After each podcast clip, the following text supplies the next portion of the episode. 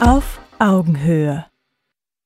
Liebe Community, herzlich willkommen zu einer neuen Ausgabe auf Augenhöhe aus dem Docks in Hamburg. Ich freue mich sehr auf die heutige Runde zum Thema Selbstverwaltung oder Bevormundungsstaat. Das ist ein Thema, das in unserer Gesellschaft im Moment eher noch sehr wenig beachtet wird. Aber ihr wisst ja, dass wir hier in diesem Format Themen ansprechen, die uns in der Zukunft ein besseres Leben ermöglichen sollen. Und deswegen ist es wichtig, dass wir heute über dieses Thema sprechen. Und ich grüße ganz herzlich aus Monaco angereist Titus Gebel. Hallo, Herr Gebel. Hallo, Herr Lehrer, ich freue mich hier zu sein. Schön, dass Sie da sind. Hat das alles gut geklappt? Flieger ja, pünktlich? Ja, Direktflüge gibt's noch nicht. Also früher gab es mehr. Ähm, man musste dann München äh, wechseln. Aber hat gut geklappt. Schön. Ich grüße ganz herzlich äh, Peter Müller, ähm, Kommunikationsberater, zum zweiten Mal hier bei uns Richtig. bei Fairtalk. Schön, dass Sie da sind. Aus Berlin angereist. Aus Berlin. Vielen Dank für die Einladung. Herzlich willkommen auch aus Berlin, Christian Stolle. Danke, Herr Lehrich. Hallo, Herr Stolle. Dann frage ich auch gleich alles. Sie waren ein bisschen zu spät, aber das passiert halt manchmal mit der Deutschen Bahn, oder? Ja, die Strecke ist wieder hergestellt, aber da gab es eine kleine Kommunikationssache. Also ja, ich habe gerade aus der Regie gehört, äh, das war der Fehler der Regie. Das ist das Schöne, wir gestehen Fehler ein, wenn wir sie machen. Herzlich willkommen. Danke. Und ich grüße Anselm Lenz. Hallo Lenz, ebenfalls aus Berlin und teilweise auch Polen. Also Sie sind im Moment viel in Polen? Guten Tag, Jens Lierich und die Runde. Richtig, wir verbringen derzeit viel Zeit bei Freunden in Polen, ähm, weil die politische Situation in der Bundesrepublik derzeit sehr, sehr negativ ist. Ich weiß gar nicht, ob ich es bei Herrn Stoller erwähnt habe. Sie sind Autor. Ja. Autor und Türsteher haben wir Richtig, gelernt. ja. Ja, wunderbar. Ähm, Sie sind Journalist und haben den demokratischen Widerstand mitgegründet. Ähm, eine sehr erfolgreiche Zeitung mittlerweile. Das kann Mensch so sagen, richtig. ähm, aus der Not gegründet. Ich habe vorher gearbeitet für die Tageszeitung Taz in Berlin, ähm, für die Tageszeitung Die Welt, für die junge Welt, wo ich Inlandsredakteur war. Ähm, und ja, im März 2020 wurde es nötig, ähm, mir etwas anderes zu überlegen. Und ich habe dann mit Kolleginnen, Kollegen, Freunden ähm, eine eigene Wochenzeitung aufgebaut. Zunächst im Grunde erstmal als Symbol. Ähm, wir sind davon ausgegangen, wir machen eine Ausgabe, vielleicht machen wir fünf. So läpperte sich das immer weiter. Und wie viel sind es jetzt geworden? Wir, wir haben jetzt, äh, sind jetzt kurz vor der 88. Ausgabe ähm, und haben nach wie vor knapp über 100.000 Auflage jede Woche, sind also eine der auflagenstärksten Wochenzeitungen in deutscher Sprache und derzeit getragen nur vom Abonnement und von freiwilligen Verteilerinnen und Verteilern, unseren größten Helden. Ähm, die Zeitung des Grundgesetzes auf Seite 16 der letzten Seite jeder Wochenausgabe äh, drucken wir mal die ersten 20 Artikel unserer Verfassung, dem Grundgesetz, da wir der Ansicht sind, dass wir das verteidigen müssen, auf jeden Fall in diesem Sinne agieren und auch dann im Sinne einer sinnvollen Verfassungserneuerung auf Basis des Grundgesetzes. Das ist im Grunde das einzige politische Programm, das so hinter der Zeitung steht. Ansonsten ist die Zeitung nach allen Seiten hin offen, wie es im Grunde auch für, eine, für ein seriöses Medium im Sinne zum Beispiel von Willy Brandt sein sollte. Ähm, der sagte eben also, die Presse- und Meinungsfreiheit ist im Grunde das absolute Fundament einer Demokratie. Herr Gibbel, ist schon erstaunlich, was aus der Not geboren wird, oder? Not macht erfinderisch. Ja, in der Tat. Ich bin auch überrascht. Ich bin ja jetzt seit fast acht Jahren nicht mehr in Deutschland. Ich wusste jetzt nichts von der Zeitung, aber 100.000 äh, 100.000 Auflage, das ist sehr beachtlich. Und äh, dass äh, die Grundrechte zur, äh, in Gefahr sind, ist richtig. Ich glaube, das ist äh, ähm, bemerkenswert, dass da was passiert. Und äh, ich habe mir gerade, äh, mir kam gerade die Frage, haben Sie mit Herrn Carlos Gebauer schon mal Kontakt, weil der gerade zu dem Thema Grundrechtsreform publiziert hat oder auch der Markus Krall. Ähm, das sind ja wichtige Dinge, die diskutiert werden müssen, die natürlich nicht diskutiert werden äh, in den in den Hauptstrom-Medien, aber ich glaube, ähm, da sollten Sie vielleicht mal dann vorlegen. Herr Dafür sind wir ja da. Sagen Sie, ähm, Herr Gebel, warum ja. haben Sie Deutschland den Rücken gekehrt? Naja, ich war äh, damals 2014 auch schon mit der mit der Gesamtsituation unzufrieden, habe aber ich war auch äh, jahrzehntelang im liberalen Spektrum der FDP tätig und habe einfach gesehen, dass man für Freiheit und Selbstbestimmung gibt's keine Mehrheit und wird es auch auf absehbare Zeit nicht geben. Und in Deutschland kam noch dazu, dass eigentlich aus meiner Sicht absehbar war, dass der Staat irgendwann nicht mehr bezahlbar ist Und ähm, ich habe ja selbst ähm, Unternehmen äh, mitgegründet, die Deutsche Rohstoff AG, und habe dadurch eben auch ein, äh, mein, mein Geld gemacht. Und es gibt seit 5000 Jahren eine Regel, die lautet, wenn der Staat nicht mit seinem Geld umgehen kann und du kannst mit deinem Geld aber umgehen, dann hast du ein Problem. Ja, und es war also absehbar, dass sowas auf uns zukommt und ich sah da auch keine, äh, keine, keine Lösung und habe gesagt, dann, dann gucken wir uns das Ganze von außen an. Und dann haben wir eben, meine Frau und ich gemeinsam überlegt, wo gehen wir hin. Ich wollte erst dann Schweiz oder Liechtenstein, aber sie hat dann, dann nicht wieder ans Meer und, äh, äh, und Sonne und Glamour. Und so kam es dann zu der Entscheidung Monaco. Sie haben die Initiative Freie Privatstädte ähm, gegründet. Darüber werden wir heute noch sprechen. Herr Müller, ähm, so wenn man aus Berlin jetzt kommt, direkt in der Bundeshauptstadt, die Regierung direkt vor der Nase hat, äh, fühlt man sich vom Staat derzeit gut behandelt? Ich wohne ja zum Glück nicht in der Stadt. ich wohne am Stadtrand und äh, da kriegt man das alles nicht so sehr mit. Also vor allem, wenn man sich um seine persönlichen Angelegenheiten kümmert und, und guckt, dass man seinen persönlichen Freiheitsraum einfach vor Ort erweitert, in seinem persönlichen Netzwerk das weiter pflegt und ausbaut, dann ähm, stehen andere Sachen stärker im Vordergrund. Und das, das andere, was im Regierungsviertel passiert, wenn man sich das zu sehr an, an reinzieht, dann äh, wird man irgendwie depressiv. Das raubt einem die Energie. Deswegen habe ich so eine innere Distanz einfach dazu. Also für mich ist es kein Wunder, dass es jetzt immer schlimmer wird und sich immer weiter aufschaukelt. Das ist vielleicht auch gar nicht so schlecht, weil es immer mehr Leute gibt, die, es merken, dass da wirklich was im Argen liegt. Und ja, dass da entsprechendes passieren muss auf der persönlichen Ebene. Das ist eben meine Herangehensweise. Herr Stolle, Sie haben in der Mongolei selbstverwaltete Strukturen kennengelernt. Selbstverwaltung ist ein äh, Wort dieser Sendung. Welche Erfahrungen haben Sie dort gemacht? Dass die Leute auf jeden Fall unabhängiger waren. Also ich habe wirklich 1000 Kilometer von der Hauptstadt entfernt gelebt und da haben keine befestigten Straßen hingeführt. Und jeder musste im Winter, wenn du von allem abgeschnitten bist, äh, alles machen können. Also du musst äh, Nahrung, Energie und so weiter ranschaffen können. Und jeder ähm, war dann noch stolz darauf, auf alles, was er kann und was er mhm. produzieren mhm. kann. Und es ist äh, ein ganz anderer Spirit als ähm, Menschen, die, sag ich mal, hier von der Infrastruktur, von Supermärkten und so weiter abhängig sind das war schon beeindruckend auf jeden Fall. Ist das eine Stammeskultur? Ähm, war es ursprünglich natürlich. Also ich meine, sie haben sie auch modernisiert mittlerweile, aber ähm, ja, es, es war ein kleines Dorf, wo ich gelebt habe. Ich schätze mal so um die 1000 Leute, aber sehr viel kleiner, als man sich das bei 1000 Leuten vorstellt. Und natürlich äh, starke familiäre Strukturen. Häufig wohnen große Familien in einem Haus zusammen. Ja. Herr Gibbel, Sie wollten was sagen? Ja, das Thema Stolz ähm, was Herr Stoller angesprochen hat. Ich meine, das ist ganz wichtig und ich, ähm, es geht darum, dass wenn man aus eigener Kraft seinen Lebensunterhalt bestreitet, dann verschafft es einem auch eine große Befriedigung, weil man sieht, man kann mit der eigenen Hände Arbeit etwas schaffen und ist nicht von anderen abhängig. Und es, es ist genau das, was äh, der Gründer der Genossenschaften, der Hermann Schulze-Delitzsch, schon vor 150 Jahren gesagt hat. Und deshalb ist es kein mongolisches Thema. Der hat gesagt, äh, diese ganze Hilfe von außen, also vom Staat oder der Kirche damals, die macht euch abhängig und macht euch faul und unfähig. Äh, und ihr gebt so viel weg von, von dem, was ein Mensch haben kann, indem er zeigt, ich kann aus eigener Kraft das machen. Und der hat gesagt, natürlich gibt es Notfälle, aber für diese Notfälle helfen wir uns selber. Und über das Thema Genossenschaften sollten wir wirklich heute noch mal reden, wenn es zum Thema Selbstverwaltung Gerne. geht. Weil ja. sind die genau die, die äh, er hat genau den äh, Schulze Dedic hat auch den Begriff Stolz äh, gebraucht. Und ich glaube, der ist angemessen. Herr Lenz, wie viel Staat braucht der Mensch? Im Grunde braucht der Mensch zunächst mal gar keinen Staat. Wir leben auch ohne Staat. Äh, ich kann da mal eine Anekdote berichten.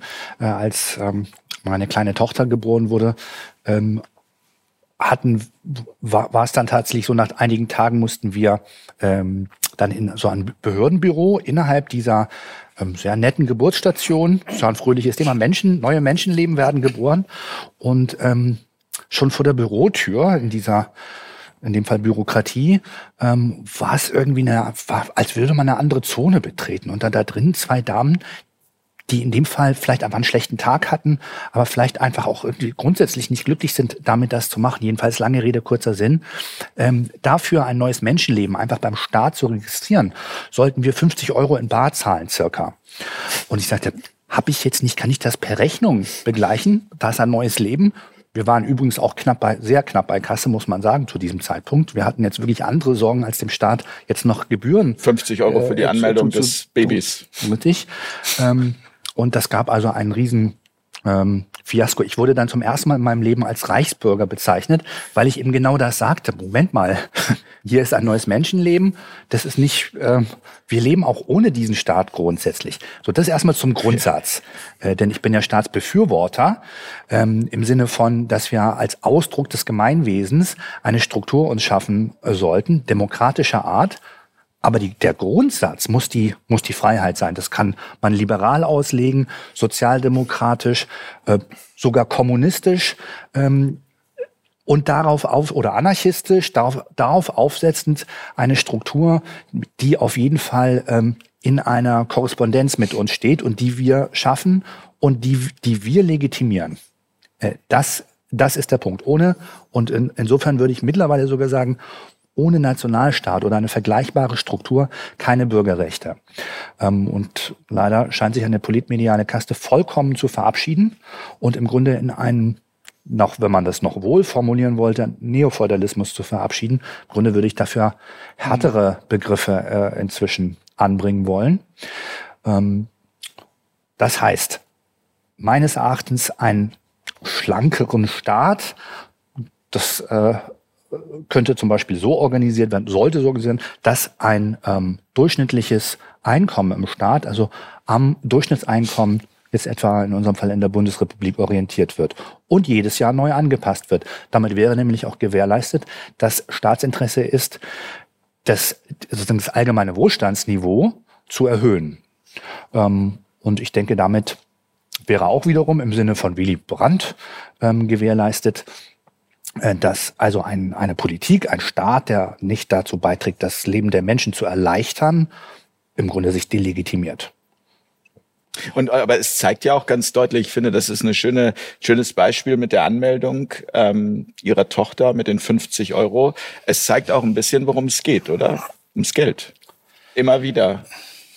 Es, Es geht, geht- nicht um den Menschen, es geht ums Geld. In erster Linie geht es, glaube ich, um Macht. Also die 50 Euro werden ja vermutlich nicht kostendeckend sein für die ganze Behörden, die man, also ob man die Behörden braucht, ist was anderes. Ja. Aber ich glaube, es geht in erster Linie um Macht. Und die Gebühren sind dann nur so ein Beiwerk. Und natürlich, wer mehr Geld zur Verfügung hat, ein größeres Budget, der hat mehr Macht. Es war auch mehr symbolisch gemeint. Also das, das eben, es wäre ja auch Ja. eigentlich schön zu sagen, Mensch, herzlich willkommen, ein neuer Steuerzahler, Blumenstrauß, Pralinenkasten. Wir freuen Wäre ja auch- uns. Oder ein Tankgutschein in diesen denkbar. Zeiten. Genau. Ein kleiner Glückwunsch zumindest. äh, und dann also eine derartige Beleidigung ja, Ja. Äh, von, von Leuten, die wir ja alle bezahlen. Also Ja. zumindest doch im Grundsatz eine Verpflichtung empfinden müssten gegenüber Bürgern und dann noch einem neuen Menschenleben, womöglich auch eine neue Steuerzahlerin, also zumindest ist jetzt also vielleicht auch gar, gar nicht so der Moment, um dann solche Gedanken zu hegen, aber so ein so, so eine grundsätzliche äh, Verbindung mit den Leuten, die da sind und im Grunde auch eine Form von Dankbarkeit Aber trotzdem, wäre angebracht. aber trotzdem, wenn ich Sie richtig verstehe, ähm, möchten Sie das System, Herr Müller, Sie auch? Ähm, mir ist das ehrlich gesagt einerlei. Also ja, zur Frage, wie viel Staat braucht der Mensch? Ja. Zwischen 0 und 100 Prozent. Also es ist gar nicht so die, ähm, die entscheidende Frage, wie viel Prozent Staat und, und, und Herrschaft man haben möchte. Ich finde entscheidend, dass man eben die Auswahl hat. Die Freiheit zu entscheiden, wie viel man möchte. Natürlich gibt's Leute, die brauchen 80 Prozent oder 90 Prozent, weil sie überhaupt nichts im Leben geregelt kriegen. Das ist ja auch vollkommen okay. Also es gibt ja in der gesamten Bandbreite der Menschheit gibt's ja alles Mögliche.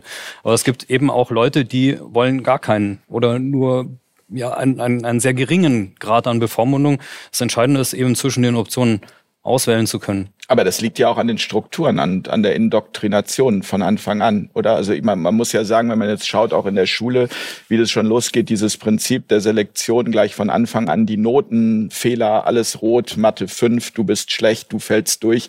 Das ist ja, das, das, das geht ja da schon los. Also weil Sie sagen irgendwie, also je, je, ich habe immer das Gefühl, ähm, die Menschen werden eben auch zu unselbstständigen Menschen gemacht. Ja, der Regler wird, wird äh, in Richtung 100 Prozent immer weiter Ja. geschoben. Herr Stalle? Äh, die Frage ist erstmal, wenn wir, ob wir Staat brauchen oder nicht, was ist überhaupt Staat? Und äh, Definition ist, Staat ist der Gewaltmonopolist auf einem bestimmten Ter Territorium. Und ich denke, Monopole sind grundsätzlich nicht hilfreich und ich sehe nicht, warum irgendjemand dieses Monopol auf Gewalt haben sollte weil ich denke, dass Menschen mit ähm, Macht tendenziell nicht gut umgehen können und dieses die Wahl haben. Dezentralisierung, denke ich, ist genau die Lösung. Nur jetzt die Lösung zu haben, dass wir verschiedene Nationalstaaten haben, wo ich mir dann vielleicht einen aussuchen kann, ähm, sehe ich ähm, als verschiedene Formen der Knechtschaft und die Utopie, die ich sehe, ist, dass jeder Mensch sich selbst gehört und mir keiner irgendwas antun oder wegnehmen darf und dass man dann dezentral Dinge organisiert. Das heißt, ich will auch äh, dass äh, sich andere um Dinge kümmern. So, ich will mich auch nicht um alles selbst kümmern, aber dazu kann es dann alle möglichen Formen von Dienstleistern geben, kann es Kollektive geben, äh, Worker-owned äh, Corporations und so weiter. Dazu muss es keinen Gewaltmonopolisten geben. Dazu kann es verschiedene dezentrale Anbieter geben, die man selber machen kann, die man sich aussuchen kann und so weiter. Wenn ich dazu entgegnen darf, diese anarchistische Utopie teile ich in gewisser Weise. Ähm, mir scheint nur äh, die, die Privatisierung der Gewalt als, als absolut dystopisches Szenario, äh, und in gewisser Weise erleben wir es gerade, also unter dem Corona-Putsch-Regime, äh, haben wir es mit einem Mal zu tun, mit einer Form von Public-Private Partnership, wenn man so will, ähm, und einer Form und Form von äh, unmittelbarer Gewaltausübung durch Konzerne. Denn etwa zum Beispiel die Zensur auf YouTube, die verschiedenen Journalisten äh, widerfahren ist, ist eine Form von Gewalt. Das ist auch nicht nur strukturelle Gewalt, das ist regelrechte Zerstörung, Vernichtung von Inhalten ähm, und von also ganzen Lebenswerken, die da, die da stattfinden. Also da beginnt es schon. Der nächste Schritt ist ja bereits, dass ähm, solche mit Pardon, aber Verbrecherorganisationen wie BlackRock, ähm, äh, deren Agenten, also sogar Fraktionsvorsitzende im, im Bundestag sind, wie Friedrich, Friedrich Merz, Merz ja. ähm, äh, eigene Armeen aufstellen. Das ist absolut äh, indiskutabel und ähm, entlang des Wirtschaftsressortchefs unserer Zeitung, Hermann Plopper, würde ich sagen, wir brauchen die Schutzhülle des Nationalstaats als, als quasi Abwehrbastion äh, gegen die Macht der Konzerne und der Oligarchen des Westens wie des Ostens. Ähm, und als Hilfskonstruktion, die strikt gebunden ist durch Ombudsleute, demokratische Verfahren, sehe ich im Moment nicht, dieses Gewaltmonopol ähm, abzulösen durch im Grunde dann eine Bandengewalt, die ich dann kommen sehe. Aber die Bilanz nach 80 Jahren BRD ist ja auch nicht wirklich so, dass man jetzt sagen kann, da kann man glücklich mit sein man wird nie mit Gewalt glücklich sein und auch Gewaltmonopolen. Ähm, wir können nur nicht in die ähm, glückliche Indianergesellschaft äh, und äh, solche Formen von Utopie einfach hineinspringen. Vielleicht wird es eines Tages möglich werden und vielleicht helfen solche Diskussionsrunden dabei, auf dem Weg dort voranzuschreiten. Aber äh, schon gar nicht von oben herab ähm, sind solche ähm, ja, Utopien von also der Zerschlagung des Gewaltmonopols des, äh, des Staates äh, möglich. Denn dann wird sofort das eintreten, was ja im Grunde Ausdruck faschistischer Staaten ist, dass also Kapitalisten ähm, ja, ihre eigenen Truppen, Werkstruppen aufstellen und äh, alles zu Klump hauen lassen, was ihnen gerade nicht in den Kram passt. Also in der Umgebung der Fabrik, in der Geschichte, ähm, in der Stadt, in dem Staat. Und das kann es nicht sein. Wir müssen quasi den, den Staat instand besetzen, das Gewaltmonopol ganz strikt binden und eingrenzen, ähm, damit das eben nicht passiert, dass äh, eine politmediale Kaste äh, quasi militaristisch vorgeht gegen das eigene Volk. Aber, aber wir sehen es ja jetzt innerhalb, Entschuldigung, aber wir sehen es ja innerhalb der Corona-Krise jetzt durchaus. Also das ein oder andere ähm, YouTube-Video ist da ja durch die Kanäle äh, gegangen. Ähm, wenn man sich angeschaut hat auf den Demonstrationen teilweise diese brutale Polizeigewalt, das haben Sie ja auch in Berlin direkt äh, miterlebt. Also das hat ja nicht funktioniert. Es hat doch insgesamt mit allen Abstrichen und da muss ich auch über meinen, äh, meinen eigenen Schatten mhm. springen, doch passabel funktioniert unter dem Grundgesetz. Äh, zumindest sieht man, äh, sehen wir ja jetzt, was wir verloren haben seit März 2020. Ähm, nämlich doch eine generelle Abscheu, die auch in weiten Teilen der Bevölkerung noch vorhanden ist, gegenüber einem übergriffigen Staat, der womöglich auch noch gewalttätig gegen die eigene Bevölkerung in großer Zahl vorgeht, womöglich Demonstranten Aber zu es, Tode es kommen hat lässt. diese Menschenrechtsverletzungen gegeben. Nils Melzer hat es, glaube ich, jetzt gerade auch ähm, öffentlich gemacht, was da geschehen ist. Er Ja, gebe- aber man muss aber sagen, das, das ist äh, sicherlich richtig, was auch Nils Melter hat ja zu Recht gesagt, das sind Übergriffe und es wird ja immer schlimmer. Ich glaube, Herr, Herr Lenz beschreibt es ja nicht. Also, dass wir uns gerade von diesem Rechtsstaat ja entfernen. Aber ich glaube, ähm, Sie haben einerseits recht, aber andererseits auch nicht.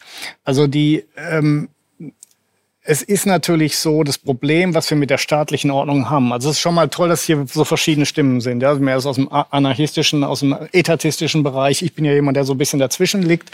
Ähm, es ist so, die, das Problem, was Sie haben in der staatlichen Ordnung der Bundesrepublik Deutschland, wie in allen westlichen Staaten, ist, dass Sie hier im Grunde die Situation haben, dass es nur eine Sache gibt, an denen wirklich alle interessiert sind. Das ist nämlich Sicherheit für Leibleben und Eigentum. Also niemand will aus dem Haus gehen und totgeschlagen werden ähm, oder sonstige Dinge. Ähm, die, die mit kriminellem Verhalten zu tun haben. Also selbst ein Dieb will nicht totgeschlagen werden. Also selbst ein Dieb hat ein Interesse dran oder ein Räuber, dass eine Sicherheit herrscht. Das ist die Grundleistung des Staates. Deshalb gibt es Staaten. Ja? Und es ist auch richtig, was Sie sagen mit dem Gewaltmonopol, weil wenn Sie das Gewaltmonopol abschaffen, dann haben Sie einen Wettbewerb der verschiedenen Sicherheitsdienstleister und der die stärksten Waffen hat, der kann sich dann durchsetzen. Das ist ein bisschen das Problem der anarchokapitalistischen Sichtweise. Naja, Es ist aber so, in dem Moment, wo Sie darüber hinausgehen, ähm, Sicherheit zu gewährleisten, haben wir alle andere Auffassungen. Ja? Jeder von uns ist verschieden. Wir, wir, wir können uns nicht einigen. Also es gibt das Einzige, woran wir wirklich alle interessiert sind, ist der Frieden. Das heißt, alles, was Sie mit dem Thema Demokratie abdecken, ist eine Mehrheit entscheidet, wie wir zu leben haben. Und ich will nicht an anderen Willen unterworfen sein in der Form, wie ich zu leben habe. Ich bin bereit, für mich selbst zu sorgen, für meine äh, Angehörigen und auch anderen zu helfen auf freiwilliger Basis. Aber es kann nicht angehen, dass eine Mehrheit entscheidet, wie ich mein Leben zu gestalten habe. Und das ist aber genau das Problem, weil es natürlich so wird, in der Demokratie wird derjenige gewählt, der am meisten verspricht. Ja, da können wir, da beißt die Maus keinen Faden ab. Wenn, wenn Sie auf der einen Seite einen Kandidat haben, äh, wie Herrn Stoller, der sagt, ihr sollt, jeder soll für sich selber sorgen, ihr kriegt eine maximale Freiheit. Ähm, und auf der anderen Seite sagt jemand, ich nehme euch alle Lebensrisiken ab. Ja, dann wird der gewählt. Das ist sicher 100 Prozent in jedem System früher oder später. Werden diejenigen, die sparsam sind, die für weniger Staat plädieren, werden ausgetauscht gegen diejenigen, die sagen, ihr habt Ihr seid berechtigt zu allem. Ihr seid berechtigt, einen Job zu haben, freie Heilfürsorge, Studium, alles hast du nicht gesehen. Ja, bedingungsloses Grundeinkommen und so weiter und so fort. Was die, was überhaupt nicht erkannt wird, ist, dass diese Rechte können ja nur auf Kosten anderer gehen. Ja, weil irgendjemand muss dafür bezahlen. Das heißt, dieses, die Idee, dass der Staat die, die Sicherheit schützt, wird umgedreht. Jetzt ist der Staat derjenige, der Kraft des Ge Gewaltmonopols anderen was wegnimmt und es in andere Taschen verteilt. Und das ist genau das Problem dieser Sichtweise, dass wir nämlich das Gewaltmonopol systemimmanent nicht beschränken können.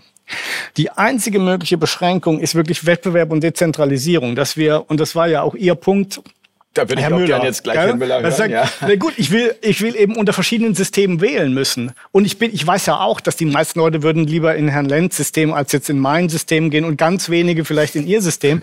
Aber es ist so, es ist wichtig, dass es alles gibt. Und wichtig ist aber auch, dass jeder sozusagen selber bezahlt. Ja. Also wenn jemand jetzt zum Beispiel ähm, sagt, wir haben demokratisch entschieden, dass wir jetzt äh, zwei Brigaden nach Afghanistan schicken. Dann sage ich, ich bin aber dagegen und ich, ihr könnt es machen, aber auf eure Kosten. Ja, und äh, so gilt's dann mit allen Dingen und dann ist es auch in Ordnung. Also da können die Leute auch im kommunistischen Kibbutz-System leben, nur man muss eben die Möglichkeit haben, freiwillig zu entscheiden, welche Dinge man lieber haben will. Und wir können auch gerne Versuche mit ähm, ohne Gewaltmonopol machen. Meine Prognose, es wird in die Hose gehen. Aber ich bin nicht dagegen, dass es versucht wird.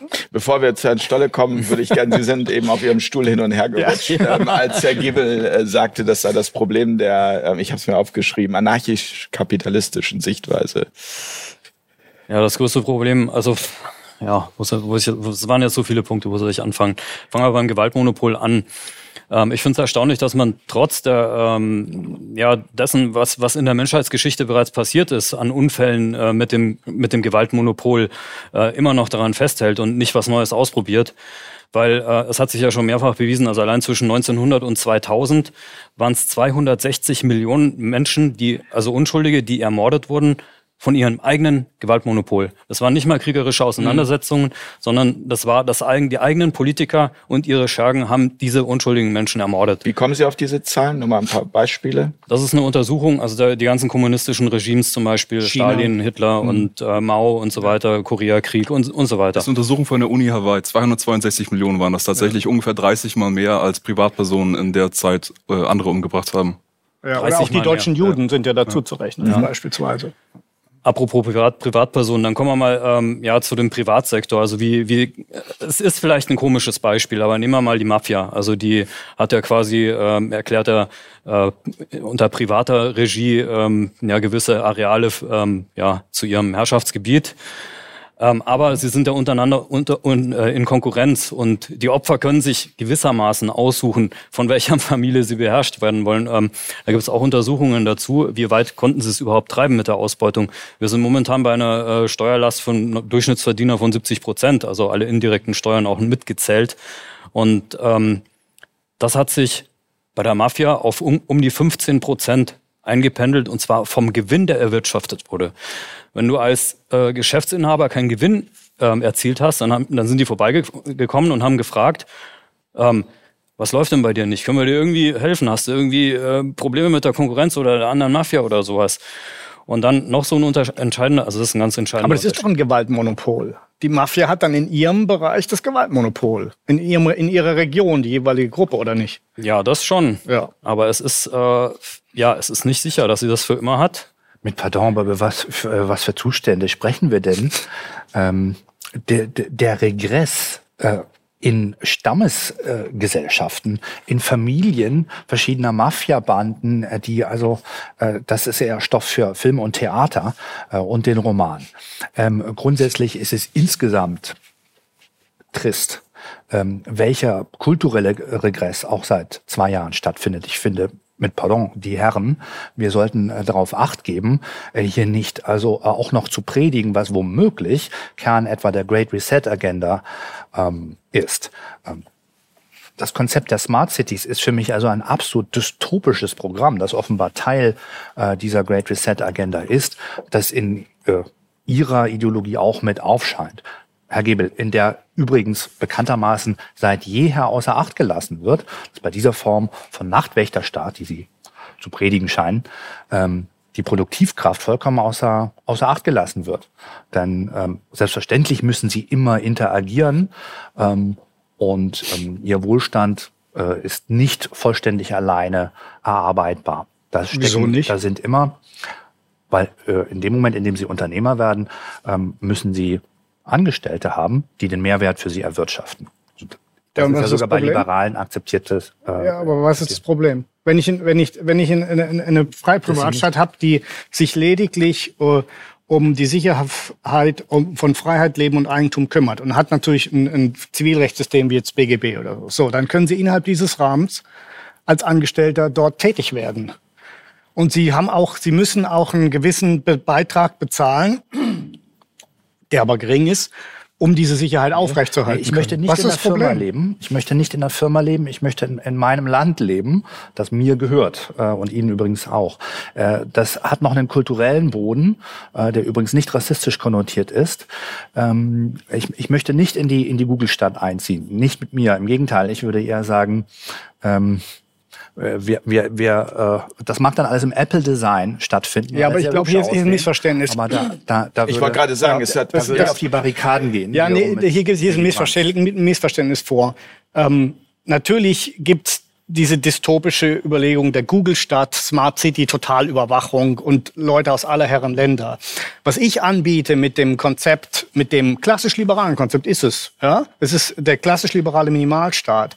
Aber innerhalb dieses Rahmens ist ja jegliche Kultur denkbar. Das heißt, Sie können jetzt als wie freie Reichsstädte damals, Mittelalter, ja, Sie können jetzt sagen, ähm, hier äh, Hamburg wird jetzt äh, quasi als freie Privatstadt und Sie können sogar sagen, das Privatunternehmen, das die Mensch gehört den Bürgern.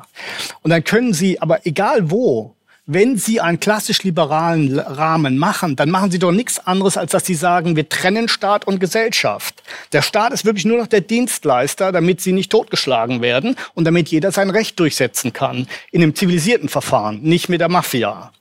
Ja, Herrschaft des Rechts. So, und innerhalb dessen kann sich die Gesellschaft in eine beliebige Richtung entwickeln. Und da können Sie kulturell genau Ihre Kultur behalten, die Sie haben. Ja, hier, der Denkfehler hier ist, dass sozusagen der Staat und die Gesellschaft dasselbe ist. Das ist nicht der Fall. Ja, also natürlich haben wir einen deutschen kulturellen Hintergrund und deshalb argumentieren wir auch so, wie wir argumentieren. Aber was ich ja nur anbiete, ich will ja nicht sozusagen Ihnen ihr, Ihren kulturellen Hintergrund wegnehmen, sondern ich will einfach nur sagen, passen Sie auf, wenn wir nicht den Staat strikt begrenzen auf diese Funktion, enden wir wieder genau da, wo wir heute sind. Herr, ich würde gerne einmal Herrn Stolle dazu holen. Also sind Sie eher bei Herrn Gebel, bei Herrn Lenz? Also Sie beobachten das Ganze ganz genau. Ich wollte auf Herrn Lenz eingehen mit der Privatisierung und die Sache, was da so gefährlich dran ist. Privatisierung hat einen super schlechten Ruf. Ich will mal ein extrem Negativbeispiel geben. Das war 1999 in Bolivien. Die Wasserversorgung des Landes wurde für 20.000 Dollar verkauft an britisches Konsortium die den Preis sofort verdreifacht haben und auch mit der Regierung festgeschrieben haben, dass die Bürger kein Regenwasser mehr sammeln dürfen.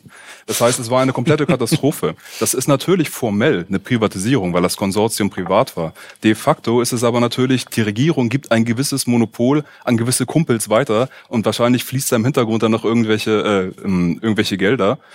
Privatisierung könnte natürlich auch sein, dass man dem Volk die Wasserversorgung übergibt. Da könnte, ja. Das könnte man, das wäre auch eine Form von Privatisierung. Die Privatisierung, die wir sehen in der Regel, ist immer die Regierung gibt ein gewisses Monopol an irgendwelche Kumpels. An andere. Aber wir sind auch alle privat und wir kriegen davon nichts ab. Das heißt, das wirklich einfach nur Privatisierung zu nennen, ist ein bisschen zu, zu, zu kurz gegriffen. Weil es ist eine ganz spezielle Form der mhm. Privatisierung. Und wenn man jetzt sagt, die Privatunternehmen haben großen Einfluss, jetzt zum Beispiel in der Pandemie, weil diese großen Unternehmen mit der Regierung im Bett sind. Die können das nicht alle nicht alleine machen. Die äh, Regelungen, die in Social Media abgesprochen werden, das wird mit Regierungsinstitutionen, mit Thinktanks und so weiter.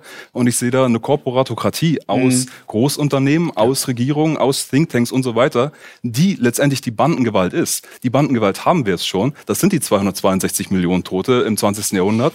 Und ich denke, wenn man das eher dezentralisiert, eher privatisiert hin zu jedem Einzelnen von uns, denn wir sind alle privat, hat man diese Band Bandengewalt in der Form nicht. Und wenn wir dann verschiedene Sicherheitsunternehmen hätten, sehe ich nicht, dass die so viele Kriege äh, führen, wie jetzt die Staaten. Weil ich denke nicht, dass beispielsweise in den USA die Leute freiwillig 50 Prozent ihres Geldes dafür geben würden, irgendwelche anderen Länder anzugreifen. Das geht nur, wenn der Staat das per Zwang reinholen kann. Aber sobald das dezentralisiert wird, ja. werden die Leute sagen, ich will ein Sicherheitsunternehmen, das mich erstmal schützt und das nicht irgendwelche Abenteuer irgendwo startet, dann werden diese dezentralen Sicherheitsunternehmen miteinander irgendwelche äh, Schutzverträge schließen, dass sobald einer irgendwie austickt, dass die anderen sich darum kümmern, dass man eher die Generäle von denen angreift und so weiter, die Anführer. Das heißt, sobald man das dezentralisiert, hat man nicht so dieses Risiko, dass auf einmal die Armee äh, sagt, ihr müsst jetzt alle mitmachen, ihr müsst alle dafür bezahlen und jetzt wird der große Krieg geführt.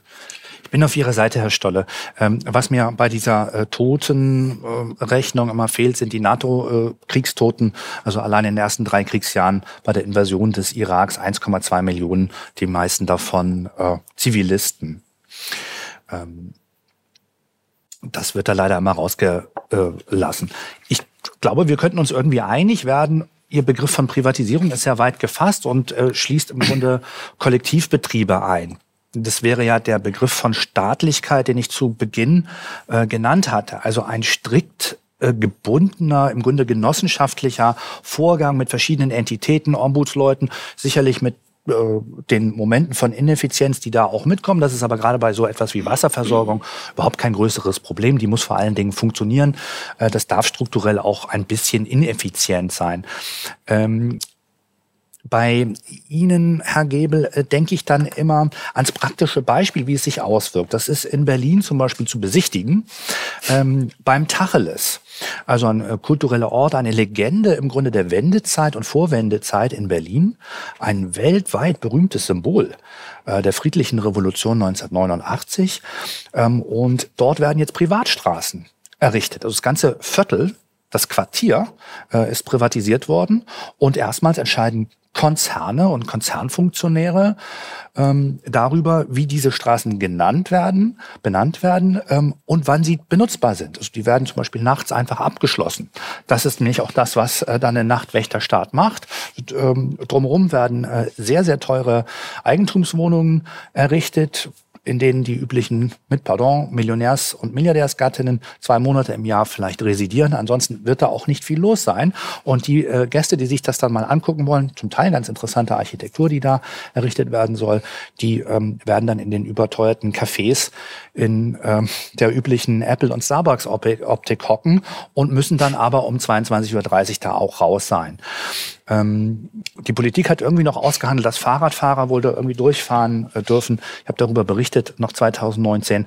Ähm, das ist die äh, Dystopie. Das heißt, ähm, ich, äh, der Nachtwächterstaat äh, wird immer dem Geld dienen ähm, oder degenerieren zu, ja, im Grunde tatsächlich dann offen mafiösen Strukturen und nicht verdeckt mafiösen Strukturen. Wir brauchen also ein ähm, Staat, der durch Konsens, weitgehend möglich, weitest äh, möglichen Konsens ähm, gebildet wird, agiert, ständiger Kontrolle unterliegt, auch möglichst schlank gehalten werden muss, auch nicht autoritär werden darf, wie äh, derzeit gerade. Wir sehen ja zum Beispiel Polizisten, unser Freund, unsere Freunde und Helfer im Grunde nur noch in Kampfmonturen in, in Deutsch, in diesen Schwarzhemden ähm, und behelmt äh, mit allerlei Waffen ausgerüstet auf unseren Straßen. Also das ist ja sehr weit äh, weg vom Ideal eines tatsächlich dann liberal, sozial, demokratischen Staates. Ähm, Aber Herr, Herr Lenz müssen wir zunächst mal zurück und das zu, zu uns zurückholen und dann können wir die Details aushandeln und wir sollten auch selber über die Details bestimmen, wie zum Beispiel Währung, ähm, wie zum Beispiel äh, ja wie zum wie äh, lebensnotwendige ähm, Strukturen erhalten werden, ob wird das kollektiv, also in genossenschaftlichen Betrieben, die kommunal erhalten werden oder staatlich unterhalten werden durch einen Einzug von Steuern. Ähm, dann ausgestaltet wird. Oder gibt eine kommunale Entität dann Aufträge an private Unternehmer, die dann aber entsprechend politisch weiterhin gebunden aber wer sind. Entscheidet Darauf das? können wir nicht verzichten, sonst ziehen wir alle in eine Firma ein. Aber wer entscheidet das? Und nach welchen Kriterien? das Volk. Ja, nach, nach Mehrheitskriterien. Nach Mehrheitskriterium und nach dem Kriterium der Vernunft und nach dem guten Brauch, wie er sich gebildet hat.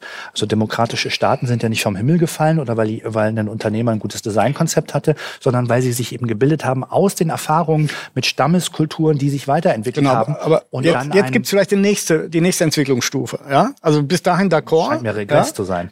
Äh, Ja. Aber jetzt nehmen wir mal an, Rückschritt. also Sie sagen, es ist ein Rückschritt. Ich sage, es ist ein Fortschritt. Das kommt natürlich darauf an, wie man den gestaltet. Würden Sie mir und anderen gestatten, dass wir uns von Ihnen abspalten äh, mit derselben Kultur in einem, sagen wir, in der, auf der Bundesrepublik Deutschland. Wir machen, äh, wenn wir die verfassungsrechtliche Voraussetzung haben, wir machen ein eigenes System, was eben äh, äh, anders ist als Ihres. Sind Sie bereit dazu, Vielfalt zuzulassen? Es, also die auf die ersten 20 Artikel der Verfassung würde ich doch bestehen wollen, dass die also äh, territorial, dass es keinen rechtsfreien Raum geben kann. Auf, auf der anderen, also kein vollständig, tot, total abgekoppelten äh, Gated Community Komplex, in dem völlig andere Regeln, ganz grundlegend andere Regeln gelten. Das wird, das, äh, äh, das haben wir äh, und äh, solche äh, Wirklichkeiten, beispielsweise in den USA, äh, führen dazu, dass also viele Menschen tatsächlich berechtigte Albträume haben von ähm, Pizza Connection und ähm, also äh, ähm, geschändeten Kindern in großer Zahl und irgendwer und äh, äh, versklavten Leihmüttern und so weiter. Also das wenigste davon ist meines Erachtens Wirklichkeit, aber diese Fantasie, ähm, äh, dieser Fantasie, äh, diesem Albtraum, der Albtraum ist vollkommen berechtigt, diese Angst.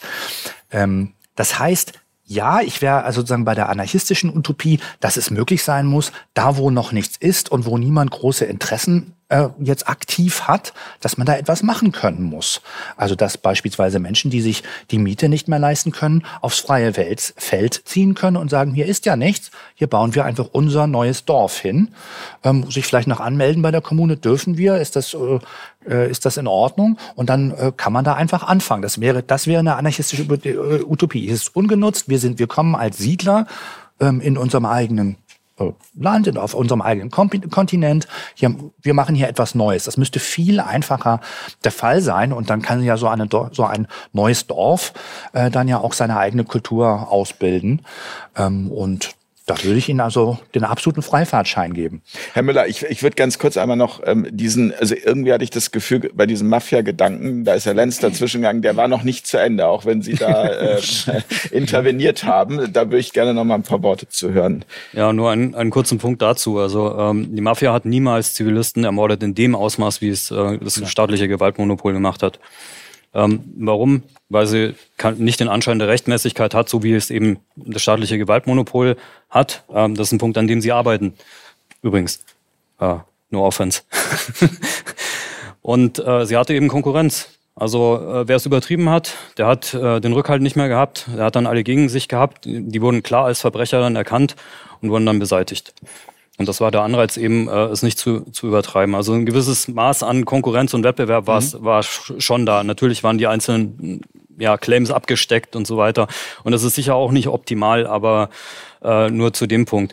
Ähm, und das ist nicht, wenn, also da muss ich jetzt nochmal nachhaken, ähm, das ist von Ihnen jetzt nicht mit einem gewissen Zynismus gemeint. Nein, Nein, ganz und gar nicht. Nehmen also, als Beispiel für solche Strukturen, wie die sich selbst regulieren. Ja, natürlich ist es keine ideale Welt, da sind wir uns einig. Ja, ja gut, also, das ist ja die Kernfrage, Mexiko gibt es eine ideale sowas. Welt? Also überhaupt, gut, da werden wir am Ende der ja. Sendung, da sind wir lang noch nicht, von daher.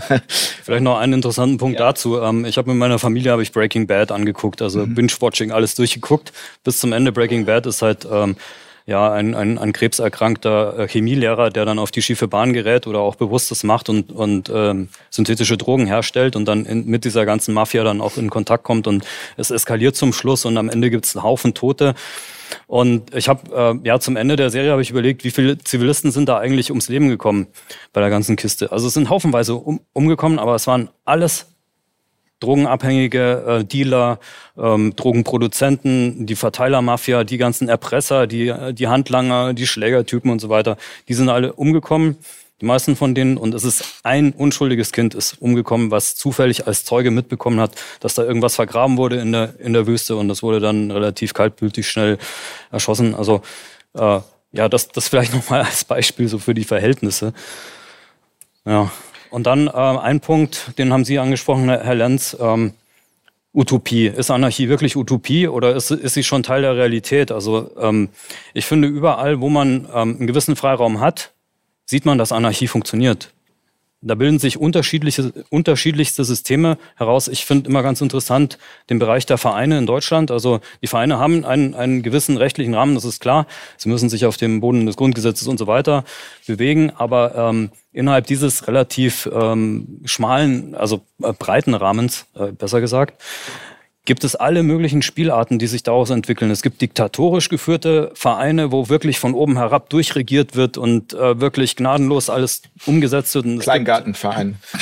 Ja. Der Baum gehört da nicht hin. Das haben wir entschieden, der muss weg zum Beispiel.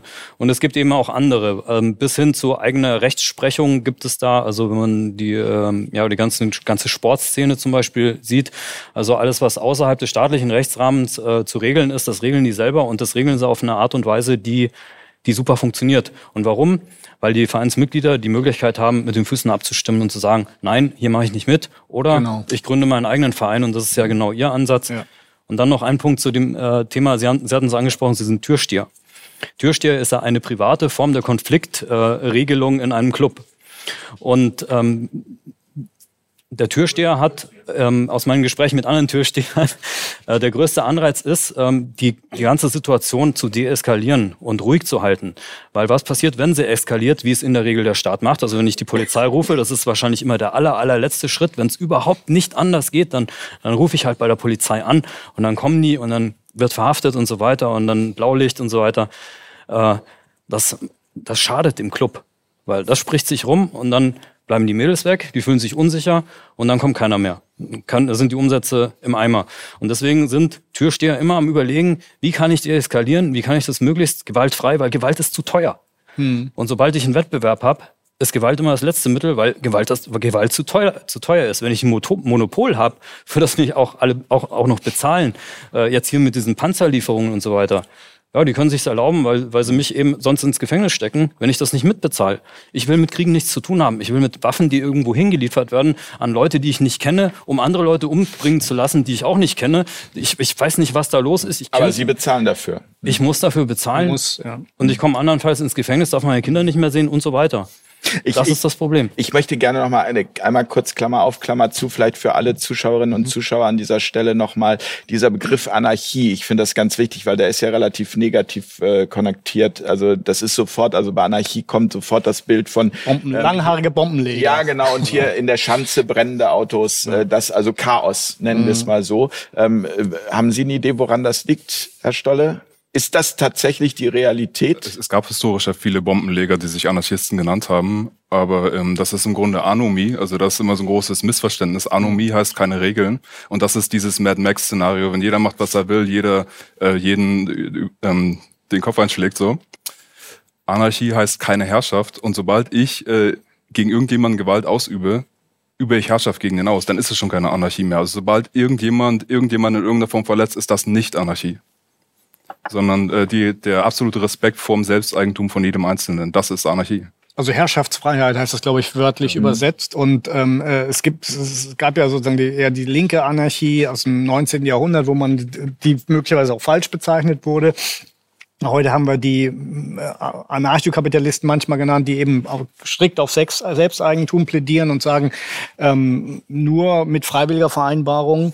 Aber wir haben anarchische Modelle durchaus. Also zum Beispiel die Staaten sind ja äh, keiner Zentralgewalt unterworfen. Das heißt, natürlich haben wir UN und, und internationale Abkommen, aber das sind ja freiwillige Dinge, die kann niemand um, äh, durchsetzen. Das heißt, die haben im Verhältnis der Staaten untereinander herrscht Anarchie.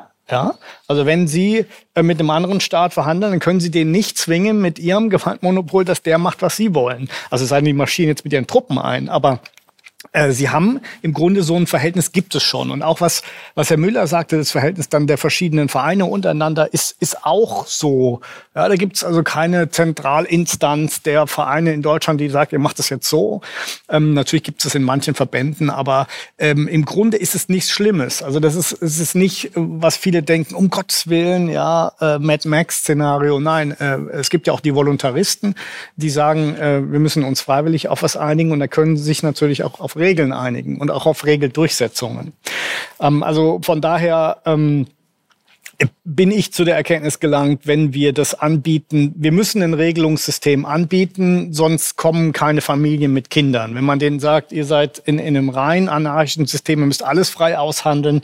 Ich, ich behaupte das einfach mal als These. Das ist kein attraktives Produkt. Und es ist auch deshalb kein attraktives Produkt. Da hat Herr Lenz auch wieder recht, weil natürlich dann es zu so einer, äh, äh, da besteht die Gefahr, dass es zu so, so einer Herrschaft der Stärkeren ausartet. Ja, weil einfach, äh, wir hatten das gesehen in der linken, ähm, äh, in, in, in dieser ähm, Zone da in Seattle, ähm, Capitol Hill Autonomous Zone, ja. Die Linken gesagt, die sind nicht mehr Bestandteil der USA. Ja, und was, was war das? War da einfach rein Kriminelle haben regiert dann. Ja, und dann irgendwann hat die Polizei das dann weggeräumt. Also, ähm, um das von vornherein auszuschließen, aber da müssen wir wirklich über alle, können wir über alles reden. Also in beide Richtungen sozusagen. Was ich nur möchte, ist, dass wir, dass wir Vielfalt und Wettbewerb zulassen. Lasst, Das heißt, Entschuldigung, wenn ich Ja. das richtig verstehe, das war das Beispiel eben von Herrn Lenz. Da gibt's in Berlin irgendwie eine Straße, die Ja. privatisiert ist, wo es jetzt diese Regeln gibt. Also das wäre sozusagen dann das Ding, wenn ich Sie richtig verstehe, das Ding derer, die das betreiben und dann soll Herr Lenz nebenan seine eigene Straße Genau. aufmachen. Warum, warum soll Herr Lenz jetzt sagen, dass die nicht bis 22.30 Uhr öffnen können? Oder ich nehme mal noch ein anderes Beispiel. Geltung des Grundgesetzes. Ja, das ist ja, also das ist ja auch die Realität. Im Prinzip, wenn ich jetzt zu einem Staat gehe und sage, ich möchte hier so eine freie Privatstadt machen, dann wird der sagen, ja, aber bestimmte Regeln müssen weiter gelten. Und es ist ja auch akzeptabel und, und verhandelbar. Nur jetzt mal ein Beispiel Grundgesetz. Ja, dann, dann sagen Sie, Artikel 1 bis 20 müssen weiter gelten. Dann sage ich, okay, aber wer entscheidet denn, ob die erfüllt sind oder nicht? Artikel 1, die Würde des Menschen ist unantastbar. Heißt, glaube ich, nach der, der, der neuesten Skandalrechtsprechung des Bundesgerichts, äh, Bundesverfassungsgerichts, jeder aus der ganzen Welt kann nach Deutschland kommen und am Sozialstaat teilhaben. Ja? Und dann sage ich, es ist aber nicht mein Rechtsverständnis, ja, weil das kann doch nicht sein, dass jemand ein bedingungsloses Recht hat und auf der anderen Seite habe ich nur eine bedingungslose Pflicht, das zu bezahlen. Das, das ist, kann doch nicht rechtens sein. Da haben wir schon wieder das Problem. Wer legt diese, diese Dinge aus? So, und da sage ich bei dem Privatjet-Modell, wir haben hier ganz offensichtlichen Interessenkonflikt zwischen dem Staatsdienstleister, dem Staatsbetreiber, dem Staat und dem Bürger. Und wenn diejenigen, die diesen Interessenkonflikt regeln, vom Staat bezahlte Gerichte sind, da haben wir doch offensichtlichen Schieflage. Ja? Das heißt, ich biete an, wenn wir ähm, eine freie Privatstadt machen, dass alle Konflikte, die zwischen mir als Betreiber, als Staatsdienstleister und dem Vertragsbürger sind, gehen zu externen Gerichten, externen Schiedsgerichten. Oder wenn der Bürger sagt, den traue ich auch nicht, dann gibt es die sogenannte Ad-Hoc-Schiedsgerichtsbarkeit. Ich benenne einen Schiedsrichter, die Gegenseite einen anderen und die beiden einigen sich auf einen äh, Vorsitzenden. Also es gibt wirklich die Möglichkeit, eine echte unabhängige Streitschlichtung zu haben, die, die wir in Deutschland nicht mehr haben, wie wir sie noch vielleicht vor 10, 20 Jahren hatten. Und das sind Punkte, die sind ganz wichtig. Wir können uns über Regeln einigen, wir müssen uns aber auch darüber einigen, wer ist derjenige, der im Konfliktfall dann entscheidet. Und ich denke, der Rechtsstaat ist eine der großen Errungenschaften der Zivilisation. Ich will da nicht wieder in Clan- und Mafia-Sachen zurück, sondern meine Lösung, das war ja auch Ihre Frage, ist, dass wir auf kleiner Ebene in vielfältiger Form, auch gern als Kooperative, Modelle anbieten, wo wir sagen, guck mal, das sind unsere Regeln, die gelten hier und wenn es Ärger gibt, passiert das. Und wenn es euch nicht gefällt, bleibt einfach weg. Aber wir möchten gerne über unsere Regeln selbst entscheiden. Wir möchten nicht, dass irgendjemand in Berlin oder in Brüssel uns erzählt, äh, wie die Banane gekrümmt sein muss oder was wir jetzt sagen dürfen oder nicht oder wie wir bestimmte, äh, wie viel Geschlechter es jetzt geben soll. Ja, das möchten wir gerne selbst entscheiden. Und das würde ich jetzt gerne nochmal von Herrn Lenz wissen, ob das für ihn in Frage käme, ähm, die Straße des demokratischen Widerstandes, die Anselm-Lenz-Straße. Also können Sie dem, also na, ersteres dürfte es ja bald geben. Waren Sie schon beim Notar? Also ich glaube, die Aussichten der Demokratiebewegung sind insgesamt äh, sehr gut. Und also die äh, Aussicht einer demokratischen Verfassungserneuerung von unten mit, ähm, ja, mit Volksentscheiden in allen grundlegenden mhm. Fragen. Mhm. Das äh, schließt übrigens nicht die Existenz von Berufspolitik aus, aber sie muss sich dann schon äh, legitimieren. Ähm, insofern würde ich also den Werten, die Sie da beschreiben, diesen Abläufen von der Findung und Erfindung eines ähm, neuen Gesellschaftsvertrags auch in immer neuer freier Aushandlung, in der dann am Ort auffindbaren Situationen zustimmen können. Ich frage mich aber, wie ist es bei solchen großartig, wirklich stützenswerten Strukturen aus meiner Sicht, wie dem mitteleuropäischen Universitätssystem mit einer jahrhundertealten, äh, gewachsenen Kultur und Struktur, ähm, die massiv unter Druck steht seit 20 Jahren. Das wird dann immer so äh, in, unter, in solchen, mit solchen Begriffen im Grunde angegriffen wie Exzellenzinitiative und so weiter. Die europäischen Universitäten sind für sich bereits exzellent, wenn man sie einfach machen lässt und sie keinem Drittmittelzwang aussetzt. Also unabhängige Wissenschaft halte ich für absolut wichtig. Und welche Entität äh, kann das herstellen? Der Staat. Also eine Gemeinschaft, ein, ein demokratisch getragener Staat, eine Gemeinschaft, die sich eben eine unabhängige Wissenschaft hält und dafür nicht einen Drittmittelzwang einführt, sondern zum Beispiel Steuern einzieht und sagt, das äh, verschieben, dieses Geld, diese und die dahinterstehende Produktivkraft äh, verschieben wir hier in diese in dieses Universitätssystem. Aber dann machen Anstatt, ja ich, ich muss passiert ist mit Bologna ein ein absurdes äh, College-System nach amerikanischem Vorbild äh, durchzudrücken, das im Grunde Rückschritt bedeutet, nämlich den Rückfall in eine Struktur, die äh, ja auch nachweislich einfach viel schlechter ist als, ähm, als das zum Beispiel deutsche Universitätssystem mit den Magisterabschlüssen, mit den Diplomen und so weiter. Das war, das, das war einfach besser. Das weiß auch jeder, der das mitgemacht hat. Ähm, und ähnlich zum Beispiel bei der Theaterlandschaft, meinem äh, Steckenpferd, was äh, dann ja auch im März 2020 voll, vollkommen zerstört wurde im Grunde und nur wieder her hergestellt werden könnte. Aber, ähm, aber wenn die, ich muss da einmal kurz noch nachfragen, weil wenn die Universitäten das Geld vom Staat bekommen, und das haben wir ja gerade jetzt auch in der Corona-Krise ähm, erlebt, dann sind sie ja sehr staatshörig. Also es ist ja schon auch erstaunlich. Also jetzt mal, das ist jetzt eine persönliche Wahrnehmung, ja, aber man hat ja an den Universitäten auch ganz klar jegliche Form von Revolution oder Protest im Keim erstickt, indem man sie von Anfang an eben auch mit diesen Maßnahmen ja komplett ähm, überschwemmt hat und gesagt hat, also haltet euch dran. Es ist ein perverser, menschenfeindlicher Putsch.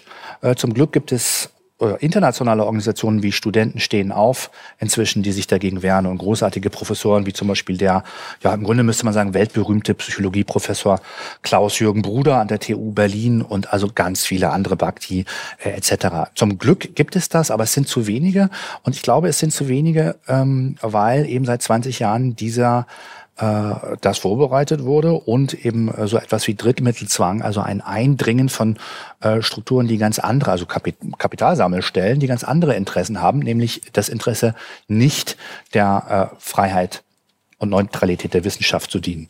Was das Justizwesen angeht, wäre es noch ähm, interessant. Ja, das stimmt. Das war auch schon ein Problem in der alten BRD bis 2019, dass die Justiz, vor allen Dingen die Staatsanwälte, politisch besetzt werden. Ähm, und das war schon jahrzehntelang zuvor ein großes Problem und zeigt sich jetzt also auch bei der absurden Besetzung des Bundesverfassungsgerichtes mit äh, dem Konzernlobbyisten Stefan Habart, also, da, also auch erfahrene Juristen haben schon vor dem Corona-Regime also die Hände über den Kopf zusammengeschlagen. Zum ersten Mal in der deutschen Geschichte gab es äh, Verfassungsbeschwerden gegen die Besetzung des Verfassungsgerichts. Äh, ja, aber weil er der CDU-Fraktionsvorsitzender war und nicht irgendwelche Kanzleiangehöriger. Also ich meine, muss ja auch mal die Kirche im Dorf lassen hier. Die, der Habert ist ehemaliger äh, CDU-Bundestagsfraktionsvorsitzender und so jemand wird jetzt Verfassungsrichter. Sie sagen, der ist irgendein Konzernmensch und wird jetzt Verfassungsrichter. Nein, nein, äh, Herr Lenz, das war nicht der Stein des Anstoßes für die Verfassungsbeschwerde, sondern dass er an den Gesetzen mitgewirkt hat als Abgeordneter, die er dann befinden soll als Richter, über die er dann befinden soll als Richter. Das ist das Problem hier. Und die, ähm, äh, die, die, das Problem, das wir haben, ist, dass die Politik ausgreift auf alle Lebensbereiche. Justiz haben Sie, sind wir uns einig. Das andere Thema ist aber auch die Universitäten. Die Universitäten in Deutschland sehe ich überhaupt nicht als Erfolgsmodell an. Vielleicht mal früher, vor, vor, viel, vor langer Zeit. Es sind reine Zertifikate, Sammelstellen. Sie müssen ein Zertifikat haben, dann, dann kommen Sie weiter im, im Job. Und es sind äh, Gehirnwäscheinstitutionen mittlerweile, ähm, äh, auch übrigens äh, im ganzen Westen. Ja, also es geht nur noch die, die Regierungslinie wird quasi vertreten. Alles andere ähm, äh, geht nicht. Äh, da werden Sie dann sofort gemobbt oder kriegen schlechtere Zensuren, wenn sie nicht richtig ge gegendert haben. Ja. Also das ist, das sind Manipulationsveranstaltungen mittlerweile und da äh, denke ich mir, da gibt's auch keine Rettung. Da muss ein Parallelsystem muss aufgebaut werden. Ich, ich würde an, ja, noch ganz kurz und dann habe ich mhm. An Herrn Stolle eine Frage diesen quasi diese unterschiedliche Interpretation von Wirklichkeit mit zwischen liberalen und eher sozialstaatlich orientierten Leuten kenne ich jetzt seit längerem. Die, die einen geben die Schuld äh, den, den, den Kapitalisten, die anderen geben die Schuld dem Staat. Äh, die Analyse bleibt aber dieselbe, also die Feststellung, dass äh, zum Beispiel hier im Bildungswesen, ganz besonders auch im Justizwesen, etwas überhaupt nicht mehr stimmt, weil, wie Sie richtig sagen, der Staat und dort benennbare ähm, Regierungsmitglieder oder Apparat äh, mit Apparatsmitgliedern, ähm, die von uns auch noch bezahlt werden, äh, äh, im Grunde totalitär ausgreifen in diese Strukturen. Also zum Beispiel Staatsanwälte besetzen nach eigenem Hus, dann einsetzen, um Oppositionelle zu verfolgen etc. Äh, und an und in Universitäten also abstruse Lehrinhalte inzwischen vorkommen, die übrigens mit Freiheit und von Forschung und Lehre in, in, in diesem Ausmaß dann tatsächlich nichts mehr zu tun haben. Da würde ich allerdings sagen, diese, äh, diese Wahnsinnigkeiten des neuen Regenbogenkults, ähm, wo das Ganze also in, äh, getrieben wurde jenseits von freier Lebensgestaltung und dass äh, Menschen lieben können, wen sie wollen, sondern dass das ein, ein politisches Programm geworden ist, äh, ähnlich also den Plexiglasscheiben, dass Menschen nicht mehr zueinander finden können, sondern alles irgendwie vergiftet zu sein scheint. Jede Körperlichkeit, äh, also die, die Liebe einfach äh, ja, im Grunde noch ein Kommerzprodukt ist oder vollkommen toxisch ähm, und ein Kampfprodukt. Also sozusagen Liebe ist dadurch zu Hass geworden. Ich könnte das länger ausführen, äh, darum geht es jetzt aber in der Sekunde nicht. Ähm, das scheint mir doch eher ein, äh, zum Beispiel ein Konzerninteresse zu sein. Der Staat als solcher ist ja im Begriff, dem Begriff nach jetzt erstmal nicht äh, hat ja zunächst mal nicht dieses, äh, dieses Interesse. Das ist ja sozusagen nicht grundsätzlich damit belegt. Wie ein Kapitalist, also jemand, der zum Beispiel Unternehmen schafft mit dem Geld und dann Leute einstellt und etwas produziert, äh, ja nicht grundsätzlich mit einem bestimmten politischen, ideologischen Programm und einer Zielrichtung belegt ist. Herr Stolle, ich würde Das heißt, gerne wir müssen ja über Werte eigentlich reden. Mhm. Was wollen wir eigentlich? Ja. Kommen wir gerne später noch drauf zurück. Ich würde gerne an dieser Stelle mal einen kleinen Cut machen und einmal in die persönliche Erfahrung gehen. Sie leben auf der einen Seite in einer pulsierenden Hauptstadt wie Berlin, auf der anderen Seite Ihre Erfahrungen aus der Mongolei. Sie haben das Buch Generation äh, Mensch geschrieben. Ähm, wo geht's denn aus Ihrer Sicht dem Menschen überhaupt besser? Wo jetzt örtlich oder? Örtlich. Wo fühlen Sie sich besser? Also ich fühle mich in dem Sinne in Deutschland wohl, dass hier ein gewisser Grad von Luxus ist ähm, und eine gewisse Grad von Sicherheit. Ähm, und das ist auf jeden Fall schon mal äh, cool. Ich meine, in der Mongolei hatten wir kein fließendes Wasser, Strom nur aus Generatoren. Insofern war das eine gewisse Armut, aber da hatte man eine ähm, gewisse Freiheit. Man lebt nah an der Natur und fühlt sich auch versorgt, weil alles Wesentliche da ist. Aber hier habe ich schon mehr Luxus und ich stehe auf Luxus. Und die Untersuchungen, die ich gesehen habe, zeigen, dass die Leute am glücklichsten sind, wenn sie in einem Land leben, das relativ reich ist, wenn sie in diesem Land nicht arm sind oder ganz unten sind und wenn sie Zeit haben, sich auf etwas zu konzentrieren, was irgendwie jenseits von materiellen Bedürfnissen ist, wenn sie sich irgendwie verwirklichen können. Und ich denke, das ist relativ allgemein anscheinend laut den Untersuchungen und das ist auch ähm, meine Priorität. Also ich lebe auch gerne in einem relativ reichen Land. Ich bin auch nicht gerne komplett unten und ich konzentriere mich gerne auf Selbstverwirklichung. Und ich denke, da, wo die Leute diese Möglichkeiten haben, geht es ihnen tendenziell am besten. Selbstverwirklichung ist das Gegenteil vom Nutzmenschen, oder? Der Nutzmensch. Das Buch haben Sie übersetzt von Lakenrose. Richtig. Ähm, und der Nutzmensch ist aber hier sehr oft gesehen in dieser Gesellschaft. Wir sind alle irgendwie Nutzmenschen und haben nur einen gewissen Teil ähm, Möglichkeiten, uns selbst zu verwirklichen. Also wie, wie, wie schätzen Sie das ein? Ähm, ja, also genau so. Also der Nutzmensch, äh, dieses Buch, da geht's eben um, um das Thema Werte auch. Also um es geht um das Individuum. Es geht äh, darum zu erkennen, was passiert eigentlich auf der Welt, wie sind die Mechanismen, wie sind die Zusammenhänge. Ähm, in, in allen Ausprägungen, wie wir sie in immer extremerer Form jetzt wirklich äh, ganz deutlich aufs Brot geschmiert sehen.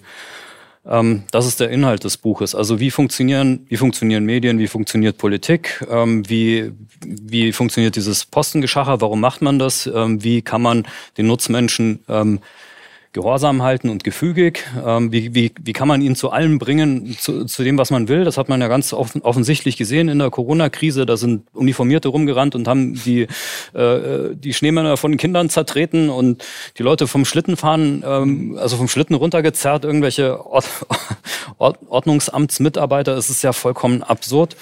Und ähm, dieses Buch wurde von Lakenrose 2005 geschrieben und er hat das damals schon vorausgesehen und er hat unter anderem auf einer Seite hat er wirklich wortwörtlich beschrieben, ähm, in einem Kapitel Angst macht gefügig, dass ein, eine, äh, eine Möglichkeit äh, ist, Angst zu schüren in der Bevölkerung, äh, auf die Spitze zu treiben, ist eben ähm, ja einen vorhandenen Virus zu nehmen und den so dermaßen übertrieben darzustellen in den Köpfen der Menschen in den Medien, dass sie so viel Angst kriegen, dass sie alles machen inklusive gegen ihre eigenen Mitmenschen, gegen ihre, gegen ihre eigenen Familienmitglieder vorgehen und äh, die ausgrenzen und was alles dazu gehört. Wir, wir kennen das alle. Das ist alles in dem äh, Buch beschrieben und vielleicht kommen wir an der Stelle zu dem Thema Lösungen. Ähm, dieses Buch, da ist das Individuum der Ansatzpunkt. Und zwar, ähm, es möchte Verständnis ähm, schaffen beim Individuum, warum das alles so ist und wie die Zusammenhänge sind. Weil wenn ich meinen Feind kenn, kenne, dann weiß ich, wie ich mich positionieren kann. Und da gibt es, selbst in dem System, in dem das Kästchen, in dem wir uns bewegen, immer enger wird, gibt es immer noch wahnsinnig viele Optionen, die wir haben. Nur ähm, vor lauter Angst sieht man die irgendwann nicht mehr. Und das ist das, woran ich per persönlich auch sehr stark in den letzten Jahren gearbeitet habe, ähm, mich davon einfach zunehmend frei zu machen und bei mir vor Ort erstmal bei mir persönlich in meinem Inneren aufzuräumen und, und ähm, erstmal zu gucken, was sind das äh, eigentlich für Prinzipien, hinter denen ich stehe und wie möchte ich mein Umfeld so organisieren, wie möchte ich meine, meine, meine Kinder erziehen, obwohl ich diesen Erziehungsbegriff fürchter, fürchterlich Begleiten. Finde. Genau, wie möchte ich meine Kinder in ihrer Entwicklung begleiten? Und ich habe auch vieles ausprobiert und gemacht, ähm, auf, aufbauend auf dem Freiwilligkeitsprinzip und auf dem ähm, Prinzip der, äh, der Verträge und Vereinbarungen und so weiter. Und sehe, dass das wunderbar funktioniert. Also ich habe ähm, obwohl dieses Kästchen, dieses Äußere immer kleiner wird, in dem wir uns bewegen, habe ich ähm, in den letzten Jahren auch während der Corona-Krise oder durch die Corona-Krise ein erhebliches Maß an individueller Freiheit hinzugewonnen. Wie haben Sie das gemacht? Also die, die meisten, denen ich begegne, die berichten genau das Gegenteil. Es wird alles enger, alles schwieriger, auch gerade mit den Kindern an den Schulen, diese ganzen Maßnahmen. Also wie, ähm, das mit den Kindern war tatsächlich ein Problem. Also wenn man freiheitlich orientiert ist, dann ist man natürlich gegen Schulzwang. Das ist klar. Also man möchte nicht, dass seine Kinder irgendwo eingesperrt werden und damit irgendwas beschult werden. Das will man ja auch nicht, dass der Nachbar einem, einem das antut. Ähm, der würde da erheblichen Stress kriegen. Aber ja, unter diesem Deckmantel der äh, Zivilgesellschaft und Politik und dem Gesellschaftssystem und dem Gemeinwohl und so weiter wird das anscheinend dann akzeptiert. Also ich akzeptiere das innerlich nicht, äußerlich schon, weil ich es muss, weil ich sonst in den Knast komme. Und das ist das Schlimmste, was ich meinen Kindern antun könnte. Ich akzeptiere es, okay, ich hisse die weiße Fahne. Und ich habe lange überlegt, wie reagiere ich drauf. Und ich habe eins gemacht, ich habe mit meinen Kindern geredet drüber, ganz offen und habe denen gesagt, ähm, wisst ihr eigentlich, also weil spätestens in der dritten Klasse kommt die Frage, warum muss ich in die Schule? In der ersten und zweiten ist es eher so eine Schuleingewöhnungsphase, da sind die noch jung und da verwechseln die das erstmal mit dem Kindergarten, wo sie ja freiwillig hingehen und wo der Kindergarten sich anstrengen muss, dass es äh, ihren Interessen auch entspricht, was da geschieht. In der Schule ändert sich das spätestens in der dritten Klasse, da fangen die an zu abstrahieren und ähm, äh, zu überlegen und dann kommt die Frage und ich habe die schon erwartet. Ich habe die schon Ende der zweiten Klasse habe ich die schon erwartet und ich habe Angst davor gehabt, weil ich nicht wusste wie ich darauf reagiert, re reagieren soll. Und ich habe dann Folgendes gemacht. Ich habe mich dann mit meinen Kindern zusammengesetzt und habe denen erklärt, warum das so ist, warum die in die Schule gehen. Volle Transparenz. Und ähm, ja, weil Papa sonst ins Gefängnis muss. Und ich habe auch Angst davor gehabt, wie die Reaktion ausfällt. Und die Reaktion war folgende, dass wir noch mal enger zusammengerückt sind. Und da, da, muss man an der Stelle mal, um das auch zu erklären, es gibt ja in Deutschland eben noch diese Gebäudeanwesenheitspflicht, so heißt das. Ja. Das heißt, ähm, da kommt sonst irgendwann das Jugendamt und also weil das klingt jetzt so drastisch ins Gefängnis, aber für all diejenigen, die das ja, es ist äh, übrigens es gibt viele Länder, wo das nicht so ist, ja, wo sie wo sie Homeschooling Länder, also machen können als Eltern, wo sie eben, da müssen sie auch äh, zu den Prüfungen sozusagen ran, aber sie haben nicht diese absolute Schulpflicht mit an, physischer Anwesenheitspflicht. Ähm, Nordkorea Korea gibt's das noch. Und Schweden, glaube ich. Das ja, es gibt sicherlich noch. schon noch, schon noch mehr, gerade in Europa Länder, wo das so ist. Aber selbst in Österreich, glaube ich, kann man, kann man. Nee, es gibt diese Anwesen, also es gibt so, die eine Pflicht, die Kinder mhm. zu schulisch zu unterrichten, aber es gibt nicht diese Anwesenheitspflicht. Ja. ja. Also die Anwesenheitspflicht ist nur eine, also eine zugegebenermaßen re relativ extreme Ausprägung der staatlichen Kontrolle über äh, das Bildungswesen. Klar, die Gehirnwäsche muss funktionieren, damit eben dieser ganze Autoritarismus überhaupt akzeptiert wird und dann auch nachgefragt wird. Das ist das große Problem, sonst wird es ja gar keine Kriege geben. Da würde ja keiner hingehen und würde keiner bezahlen. Aber aus diesem reflexhaften, blinden Gehorsam, der in der Schule entsteht, und zwar, das ist international, da ist äh, das preußische deutsche Schulsystem leider Vorreiter und es hat sich als Erfolgsmodell überall verbreitet auf der Welt. Äh, dadurch ist das erst möglich. Ähm, Zurück zu meinem Fall, ähm, der Effekt, der sich daraus ergeben hat. Ähm, für die Kinder war es ein unglaublich beruhigendes Gefühl, zu sehen, dass die, dass die Eltern ehrlich sind, ehrlich sind mit ihnen. Und ähm, ich habe denen noch, mal, noch auch, auch noch versprochen, ich erkläre euch, wie die Schule funktioniert. Ich erkläre euch, warum sie so funktioniert. Und äh, ich erkläre euch auch, wie ihr ähm, locker und leichter durchkommt. Und das Ergebnis ist, dass beide, ähm, beide sind auf dem Gymnasium und zählen zu den Klassenbesten. Aber sie wissen ganz genau, dass es eben diese beiden, beiden Wahrheiten gibt. Und sie haben das verstanden und dadurch ist bei Ihnen und bei mir so eine innere Ruhe eingekehrt und ähm, auch, ein, auch ein sehr enges Vertrauensverhältnis zwischen. Aber müssen die Kinder in Deutschland heutzutage nicht sozusagen, also gerade kluge Kinder im Gymnasium, auch gegen ihre Überzeugung äh, in Aufsätzen schreiben? Ja. Klima, Corona und Natürlich. alle Themen. Ja? Natürlich. Und das haben Sie mit denen geklärt? Die, das habe ich mit denen geklärt. Die, die schreiben das. Okay. Die schreiben ja, ja, das. Was anderes die schreiben all das, was die Lehrer hören wollen. und zwar in Perfektion. Da sind wir bei der Indoktrination. Ja. Von Anfang an. Ja. Ähm, in Ihren Schulen, in den freien Privatstädten, wie wird's da ausschauen? Vielleicht erklären Sie ja, mal einmal der, kurz äh, dieses Konzept. Also genau, das was, kennt was, ja nicht jeder. Genau, was, was ich verstanden habe, der Staat als Dienstleister. Ja, also es geht drum, ähm, auch aus historischer Sicht, äh, den Staat nicht mehr den Übervater oder gar äh, äh, Ersatzgott, Halbgott sein zu lassen, sondern wirklich nur noch ein Dienstleister, der eben für unsere Sicherheit sorgt und für ein geregeltes Miteinander. Und dafür muss man auch was bezahlen. Ja? Und das ist aber eine Sache, die muss kein, äh, kein Staat und kein Fürst und kein König übernehmen, sondern das kann auch ein Privatunternehmen machen. Wobei privat jetzt hier nicht heißen muss, dass es einem gehört, sondern es geht nur darum, dass es eben ähm, auf Gewinnbasis arbeitet, weil das Problem der Staaten ist ja, dass sie nicht auf Gewinnbasis arbeiten müssen ähm, und deshalb ja, immer mehr den Leuten in die Tasche greifen. Die, sie haben ja immer das Problem, wenn, wenn, wenn Verluste gemacht werden, wer zahlt dafür? So, und wir sagen, okay, nee, ist ganz einfach, ist ein Service, Service-Dienstleister, der sagt, ich bin Staatsdienstleister, ich sorge für, für äh, die Sicherheit von äh, Leiblegen und Eigentum. Es gibt Streitschlichtungsverfahren, wenn was passiert, ein bisschen Infrastruktur. Und dann gibt es ein Rechtssystem, vielleicht das deutsche BGB oder ein englisches Common Law. Und innerhalb dessen könnt ihr euch nämlich tatsächlich entfalten ja, um glücklich zu sein. Das heißt, ihr könnt auch wieder eigene Vereine schaffen, eigene Strukturen schaffen, eigene kulturelle Dinge schaffen. Damit habe ich nichts zu tun. Hätten Sie denn mit der Schule zu tun? Nur indirekt. Ich muss natürlich als profitorientierter Unternehmer schauen, dass ich ein attraktives Produkt habe, weil ich kann ja anders als ein Staat niemanden zwingen, zu mir zu kommen. Ja, deshalb fangen diese Konzepte auf, auf der grünen Wiese an. Hundertprozentige Freiwilligkeit. Sie kommen, lesen den Vertrag, den der Gebel Ihnen präsentiert, sagen, gefällt mir nicht, bleibe ich zu Hause. Sie sagen, oh doch, der gefällt mir, dann unterschreiben wir beide. Jetzt kommt die große Änderung gegenüber der Bundesrepublik Deutschland. Ich kann den nicht einseitig ändern. Sie auch nicht ja, und ihre Nachbarn auch nicht. Das heißt, sie sind viel besser geschützt als in einem vermeintlichen Verfassungsstaat, wo die Verfassung kann geändert werden, ja, äh, wo die Verfassung ausgelegt werden kann durch von der Politik entsandte Richter, haben wir ja gerade diskutiert, und so weiter und so fort. Und sie sind nicht mal klagebefugt in vielen Fällen. Ja? So, äh, und Verfassungsbeschwerden in Deutschland weiß man ja, ähm, wusste ich schon zu meiner Zeit, ich bin also Jurist von der Ausbildung, da man irgendwie 99 Prozent oder 98 Prozent werden von vornherein abgewiesen ohne Begründung. Ja, da gibt's also die, äh, die Möglichkeit gibt es.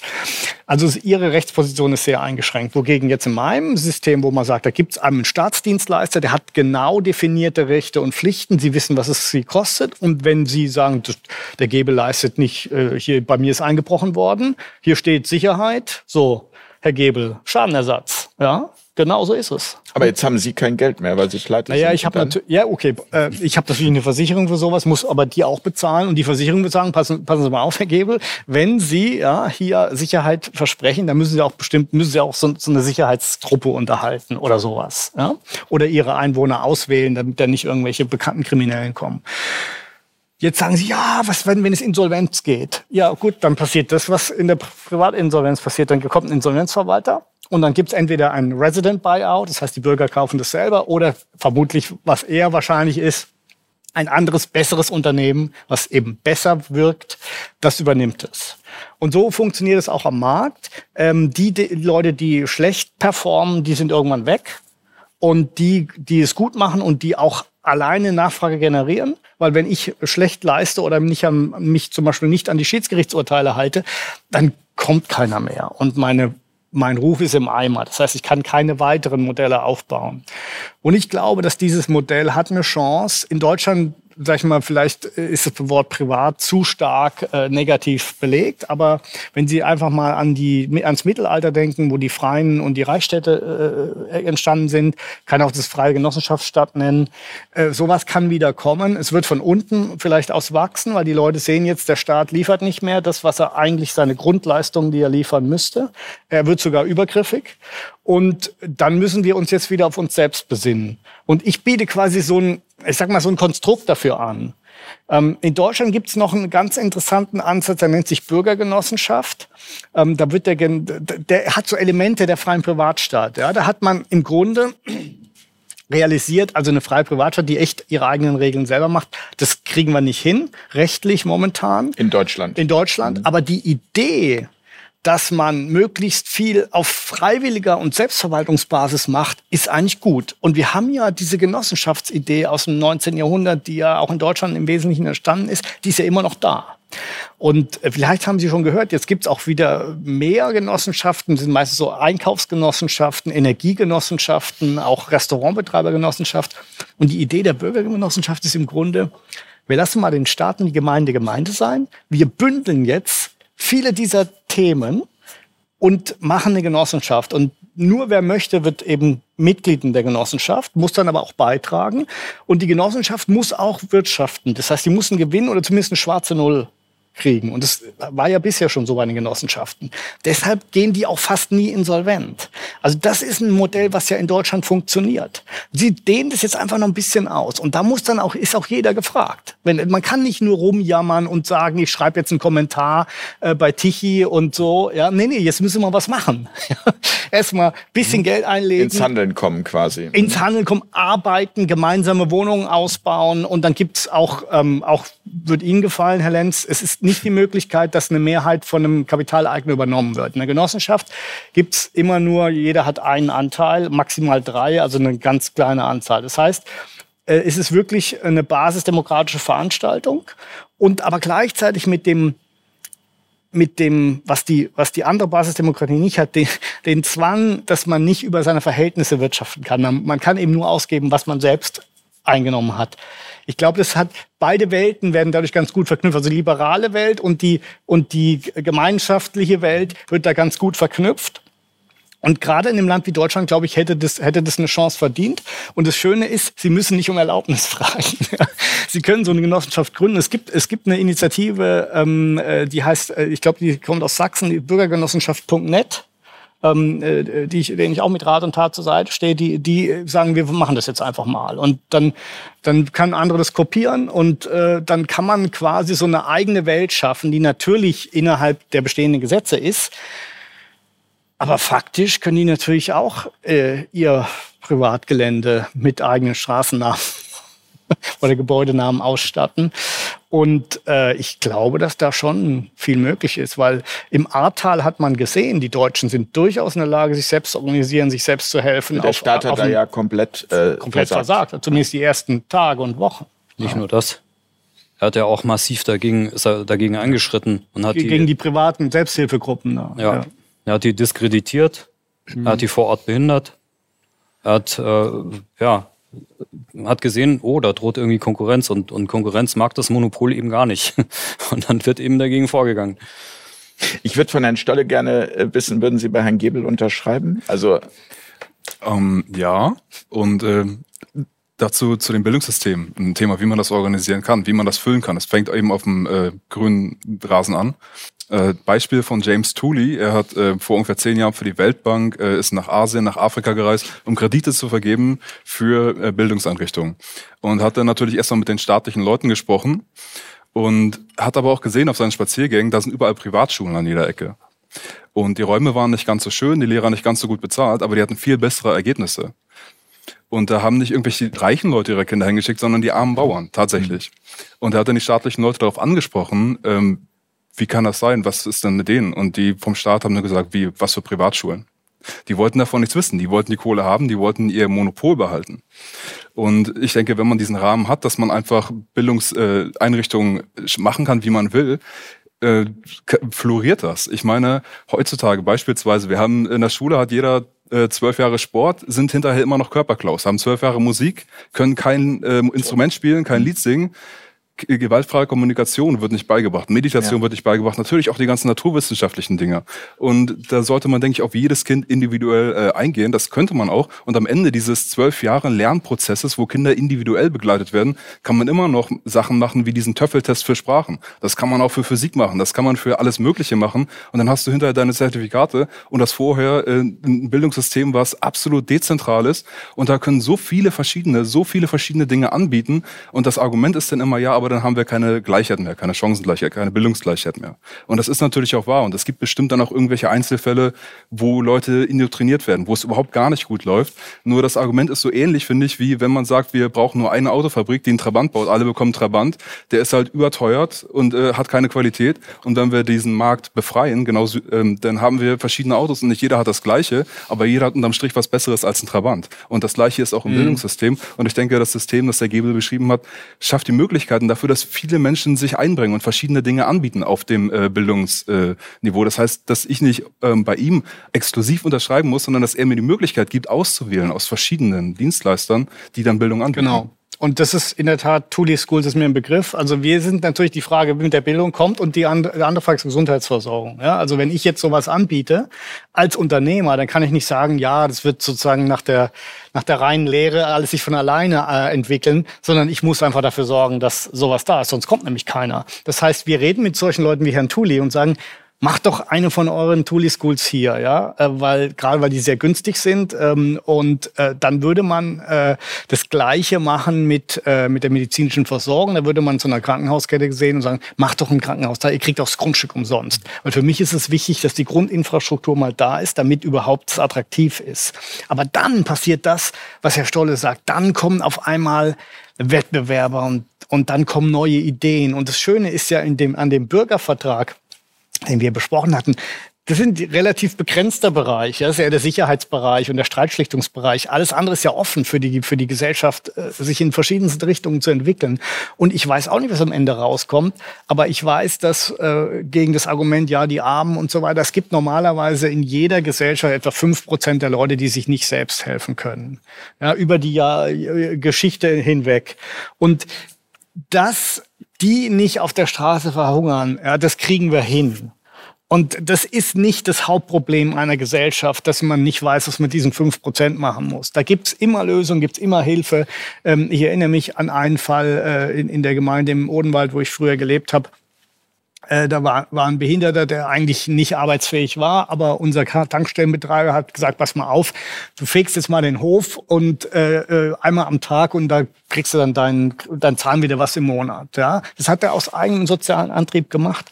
Und die Menschen sind ja so, die meisten. Ja? Also für so Leute findet sich dann da auch schon was, was natürlich rein kommerziell betrachtet keinen Sinn macht, aber man, man ist eben auch Mensch. Und ich glaube, ähm, das wird dann wieder, das ist übrigens dann deshalb vereitelt worden, der, der Fall ist wirklich wahr, weil es dann wieder neue Regeln gab mit Mindestlohn und Sozialversicherung hier und da und darf man nicht überschreiten und so. Und dann hat er gesagt, das ist mir dann doch zu viel. Ja, also hat der Staat wieder mal eine, eine Privatinitiative, eine soziale Privatinitiative kaputt gemacht.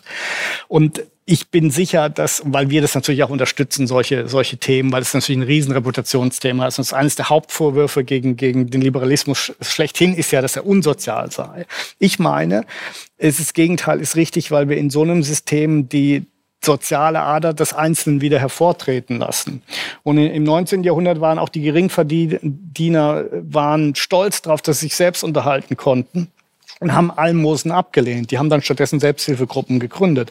Und heute äh, klagt der Geringverdiener die, die Almosen gerichtlich ein. Ich frage mich, ob das wirklich ein gesellschaftlicher Fortschritt ist oder nicht eher ein Rückschritt. Und ich, ich glaube, dass die, diese, diese sozialen Lösungen in, in so einem System auf jeden Fall von einer, entstehen werden. Also ich, ich, ich glaube auch, dass sie in einer Art und Weise entstehen werden, die den Menschen eine Zufriedenheit gibt, dass man anderen geholfen hat und diejenigen, die die Hilfe empfangen, wissen, wem sie dafür zu danken haben und nicht irgendeinem anonymen System, was ihnen sagt, ihr seid berechtigt, alles Mögliche zu kriegen. Herr Lenz, kann Herr Gebel Sie äh, überzeugen? Ich glaube Ihnen Ihre guten Absichten, also wie etwa auch dem großartigen Kollegen Gunnar Kaiser, also auch ein äh, gestandener Liberaler, kann man sagen. Ich glaube Ihnen Ihre guten, guten Absichten, dass sich das aus Ihrer Sicht so logisch aufbaut. Und ich glaube auch, dass das Aussichten hat, so erstmal an eine Sache ranzugehen. Die kennen die andere Seite nicht. Haben sie nie kennengelernt aus eigener Erfahrung, nehme ich an. Ähm, und daher mh, hm, würde ich sagen, äh, da sie so offen daran gehen und ja auch die Möglichkeit der Entstehung äh, sozialer ähm, Ausgleichsstrukturen, äh, die dann auch wiederum einklagbar wären, beziehungsweise einforderbar wären, beziehungsweise regelmäßig hergestellt werden sollen, würde es da immer eine Möglichkeit auf Einigung geben und das Eigeninteresse nicht ähm, ja, äh, mit Banden und einerseits äh, Aufständen und Verhungernden zu, mhm. zu tun haben zu wollen, weil man es einfach nicht haben möchte oder weil man auch ähm, ein humanistisches Ideal noch verfolgt. Das, das glaube ich Ihnen alles. Insofern, ja, das wäre möglich. Ich würde allerdings Ihre Ausführungen zum Gesundheitssystem und insbesondere zum Bildungswesen einfach mal ähm, ja mit äh, einem Gedanken aus ihrer Ideologie unterlaufen. Und zwar habe ich die Erfahrung in der Schulzeit gemacht, dass äh, das Interessanteste immer nach der Schule passierte. Da habe ich eigentlich am meisten gelernt. Und ich glaube, dass sich das auch bei einem geöffneten Schulsystem äh, nicht verändern würde. Ich glaube, das ist einfach generell so. Ähm, und dazu wollte ich noch sagen, ähm, weil es mir wichtig erscheint, dass es ja jetzt auch schon eine Diversität unterschiedliche Formen von Schulen gibt. Es gibt Montessori-Schulen, Waldorfschulen. Waldorfschulen, da macht, macht man immer den, dann den Scherz mit dem Namen tanzen und so weiter, ähm, obwohl da, da meines Erachtens auch ganz vernünftige Leute. Äh, Na, nicht nur das, die Eurythmie ist auch eine äh, sehr große Heilkunst. Also von daher, das wird immer belächelt, aber das ist ja, meine, das haben wir ja mittlerweile auch gelernt, auch jetzt gerade in den vergangenen zwei Jahren, alles, was irgendwie ähm, kein Geld bringt, alles, was ja. irgendwie ähm, ist, also nicht wissenschaftlich wissenschaftlich so untersucht werden kann, wie man das gerne hätte, wird erstmal lächerlich gemacht. Es soll auf jeden Fall etwas kaputt gemacht, und das scheint mir das Problem, Problem zu sein. Es soll etwas kaputt gemacht werden, was eigentlich in seiner Vielgestaltigkeit schon mal da war. Rudolf Steiner Schulen stehen jetzt unter dem totalen äh, Komplettdruck des Staates. Ähm, das ist nicht meine Richtung, aber trotzdem äh, scheint mir das doch ein, da scheinen da doch auch Erfolge errungen zu sein. Was man jetzt ähm, was, was geht es den Staat an, würde ich sogar sagen. Genau. Machen Sie doch einfach. Aber ich finde es richtig, dass eine Gesellschaft, also die ähm, und, und deren Ausdruck, also ein demokratisch gebundener und von unten legitimierter Staat dann auch schaut, was in den Schulen geschieht, damit eben nicht sektenartige, tatsächlich total sektenartige, schräge und äh, vollkommen schräge abgekoppelte Strukturen entstehen. Sie sagen ja selber, das Problem an Universitäten sei, dass sich also der Staat und äh, bestimmte Kapitalfraktionen entwickeln sich, also entwickeln sektenartige Deformationen aus. Ähm, so, da wäre Ausdruck einer Gemeinschaft, das aber auch in einen Ausgleich zu bringen. Ähm, und noch das Plädoyer, seltsam, was für Positionen ich auf einmal vertreten muss, äh, damit es sonst keiner tut, wäre eben auch noch, ähm, tja, also gewachsene Strukturen. Ich glaube, so eine Schule stellt man nicht von heute auf morgen dahin. Ähm, Doch. Ja, Sie, Sie müssen ja anfangen. Die richtigen Lehrerinnen, Sie brauchen ja. die richtigen Lehrpläne, Sie mhm. brauchen die Lehrmaterialien. Ähm, und durch YouTube wird das also auf gar keinen Fall zu ersetzen sein. Es braucht diesen physischen Ort. Und also ich für meinen Teil lehne Homeschooling vollkommen ab. Zugleich aber auch natürlich die die Maskenschule mit den, mit pardon, perversen Kinderschändermasken, die da jetzt, also von, von Lehrer, Lehrern, was war eigentlich mit den Lehrern in dieser Zeit los, muss man ja auch mal fragen. Welcher Hass, welcher aufgestaute Frust, also auf die, auf die eigenen Schutzbefohlenen, hat sich denn da entladen zwei Jahre lang? Ähm, insofern würde ich sagen, tja, äh, schwierig sozusagen die Bundesrepublik und ihre Strukturen überhaupt noch zu verteidigen. Ähm, sicher, äh, in der gegenwärtigen Situation und nach der Erfahrung dieser zwei Jahre, 20, 2021 und jetzt ins äh, 22 rein, würde ich sagen, also diese Strukturen äh, sind ja so überhaupt nicht mehr zu, zu ertragen. Die haben eine solche Schuld, diese Institutionen, mhm ähm, haben eine solche Schuld auf sich geladen, dass man da kein Kind äh, jetzt eigentlich mal so hinschicken kann. Wobei ich glaube, man kann das nicht, also an, ich weiß, was Sie meinen, ich glaube dennoch, man kann es nicht so pauschal ja. ähm, sagen, Wie weil es durchaus äh, eben sehr individuell ist und also ich auch wirklich sehr positive Beispiele an Lehrerinnen und Lehrern in dieser Zeit erlebt habe. Das muss man einfach auch mal sagen. Und äh, ist grundsätzlich sicherlich auch ähm, ja, wie Sie haben, haben Sie es gesagt, die, die, die, die Wut auf die Schutzbefohlenen. Es ist tatsächlich auch bei Lehrern, das habe ich dann wiederum bei anderen wahrgenommen, die Angst. Die hatten tatsächlich Angst.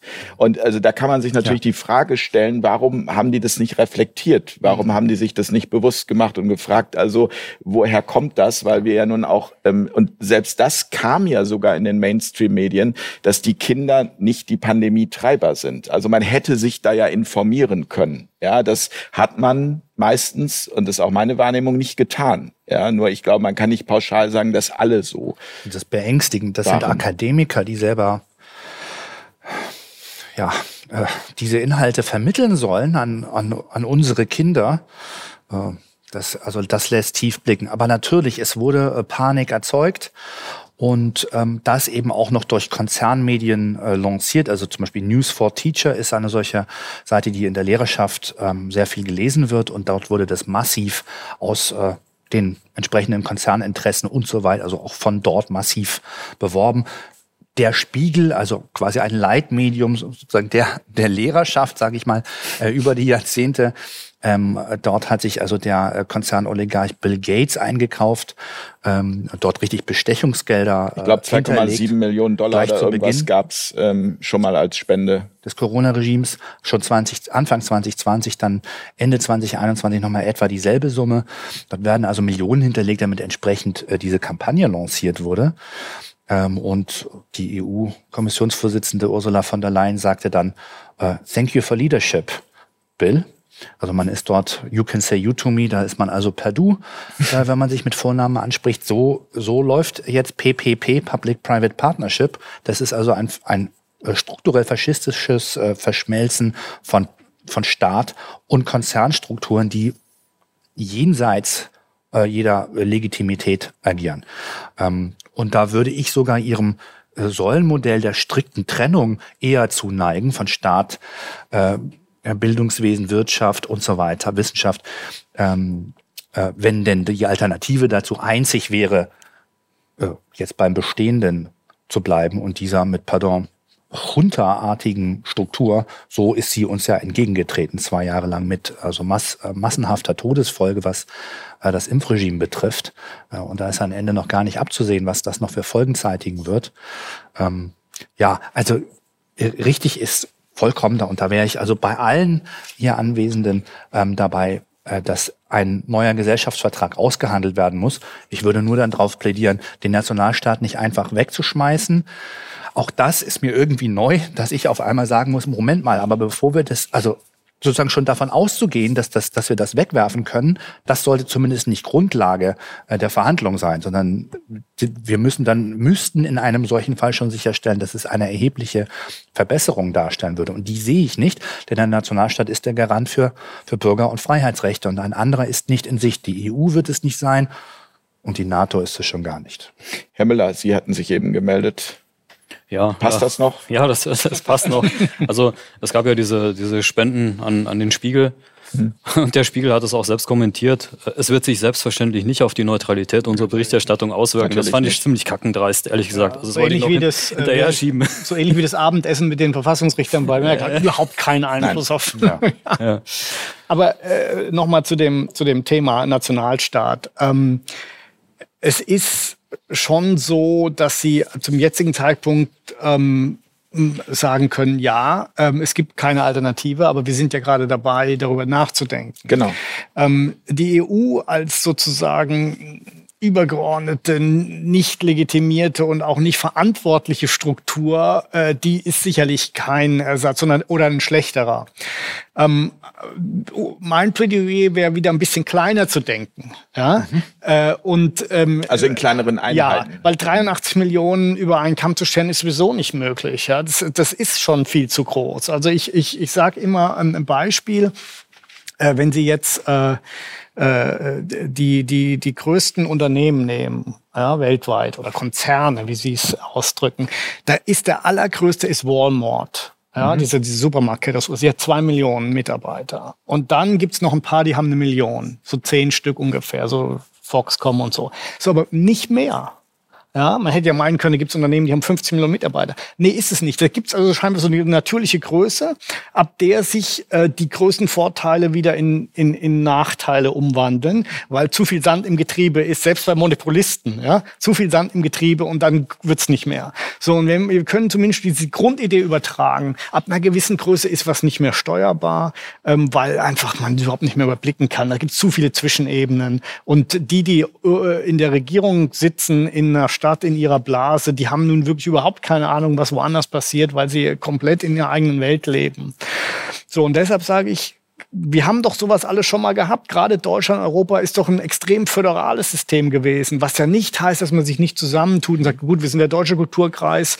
Ähm, aber wir haben ja auch erlebt, dass Leute gesagt haben, wir wollen da nicht mehr dazugehören. Die Holländer, die Schweizer, ja, also zum Heiligen Römischen Reich, wollen, und die sind eigentlich nicht schlecht gefahren, wenn wir ehrlich sind. Ja, so und jetzt könnte es ja sein, dass wir erleben, dass äh, die, ähm, die jetzige Ordnung einfach nicht mehr weitergeht oder nicht mehr kann und nicht mehr funktioniert, aus verschiedensten Gründen. Man sieht es ja sogar, es hat eine Allensbach-Umfrage ja. jetzt gerade gegeben, dass ein Drittel der Bürger in Deutschland das Gefühl haben, in einer Scheindemokratie zu leben. Das ja, ist ja sogar noch mehr, glaube ich sogar. Ja. ja. Nee, klar, es ist, also ich, ich, denke schon, es ist so eine Art neofeudaler Parteienstaat. Ja, ist es ja schon länger, aber jetzt dann auch noch mit dieser seltsamen Verknüpfung mit Wirtschaftsinteressen und der EU. Es ist ein ganz komisches Konglomerat. Und ähm, es, ist, es hat was von Neofeudalismus. Also gibt es eine Gruppe von Leuten, die kennen sich alle, ja, die sitzen auch alle immer zusammen auf ihren Veranstaltungen und die denken auch in eine Richtung. Und die denken, okay, die, die, die Bürger, die sind zu doof, das zu schnallen. Nur wir können die Welt retten. Ja, und deshalb muss, muss, muss die ganze Welt nach unserer Pfeife tanzen.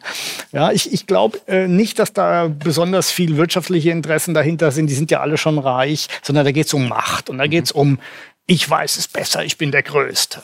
Ja, und man, ich muss hier auch mal festhalten, nochmal zu dem Mafia-Thema.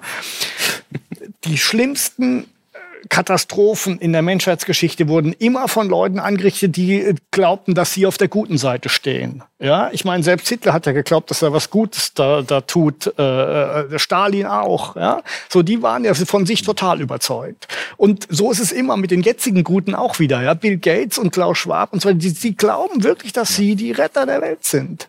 Und deshalb ist es gefährlich, wenn wir so Leuten eine zu große Machtbühne bieten. Und deshalb meine ich, gehen wir wieder zurück auf kleinere Einheiten. Wir wissen alle doch nicht, was am Ende richtig ist. Und vielleicht können wir das auch nicht wissen, weil die Menschen verschieden sind. Wenn aber wir in einem System leben, wo ich einfach indem ich zehn Kilometer weiter nach Westen oder Osten ziehe, dann ein ganz anderes System habe. Und ausprobieren kann, was für mich gut ist. Und ausprobieren kann. Und die können ja durchaus sich zu einer, sage ich mal, Zoll- äh, oder Verteidigungsgemeinschaft zusammenschließen, aber eben nicht zu einer Art Superimperium wie die EU. Ja. Dann haben wir, glaube ich, eine Möglichkeit, dass wir die, die verschiedenen Ansichten alle parallel haben können und trotzdem sind wir sozusagen Verbündete. Ja? Wir, wir wissen, wir haben so ein bestimmtes gemeinsame kulturelle Prägung, wir haben auch gewisse freiheitliche Ideen und die verteidigen wir gegen außen. Aber gesellschaftlich haben wir verschiedene Ideen. Ja? Und dann probieren wir alle vier, haben ja so ein bisschen andere Ideen. Also vielleicht. Ähm, ne, das passiert ja, ja jetzt auch schon gerade. Also digital ja. passiert es ja auch schon über die Netzwerke, ja. die Vernetzung äh, untereinander. Also es finden ja gerade jetzt auch in dieser Krise die Menschen zusammen, die irgendwie zusammenfinden sollen. Und ich glaube, dass das, also da würde ich gerne Herrn Stolle nochmal fragen, ist immer ganz interessant, ähm, vor so einer Staffel ähm, Fair Talk, die wir jetzt hier in Hamburg drehen, ähm, stoße ich immer interessanterweise auf ein bestimmtes Zitat, das dann nahezu zu dieser gesamten Staffel passt. Und dieses Zitat, ähm, was dieses Mal mein Zitat ist, ist, ähm, wir müssen nicht gegen das bestehende System kämpfen, sondern es geht darum, das System aus unseren Köpfen herauszubekommen. Können Sie damit was anfangen? Ein neues System zu bauen, also nicht gegen das äh, alte zu kämpfen. Buckminster Fuller hat das, glaube ich, genau. gesagt, ja. Und das ist äh, genau der Punkt. Ähm, der Fokus sollte auf Schöpfung liegen. Also viel ist jetzt, wir sehen die Ungerechtigkeit auch immer in der Welt und das ist auch da, das ist auch real und damit sollte man auch irgendwie umgehen. Und äh, viele rufen dann immer nach einer Umverteilung. Und ich denke, wenn überhaupt, sollte die kommen in der Form von Gerichtsprozessen, dass man schaut, wer hat, war wirklich kriminell und anderen das geben, aber nicht so eine Art von permanenter Umverteilung, weil wir müssen ständig dafür sorgen, dass alles gleich ist. Sondern der Fokus sollte eigentlich darauf liegen, wie kann man Kreativkräfte äh, ähm, entfesseln? Mhm. Wie kann man äh, Leuten da, dazu helfen, äh, Schöpfer zu werden? Und das sollte der Fokus sein äh, äh, und viel stärker im Fokus stehen als eben diese ständige Gerede von Umverteilung und Gleichmacherei.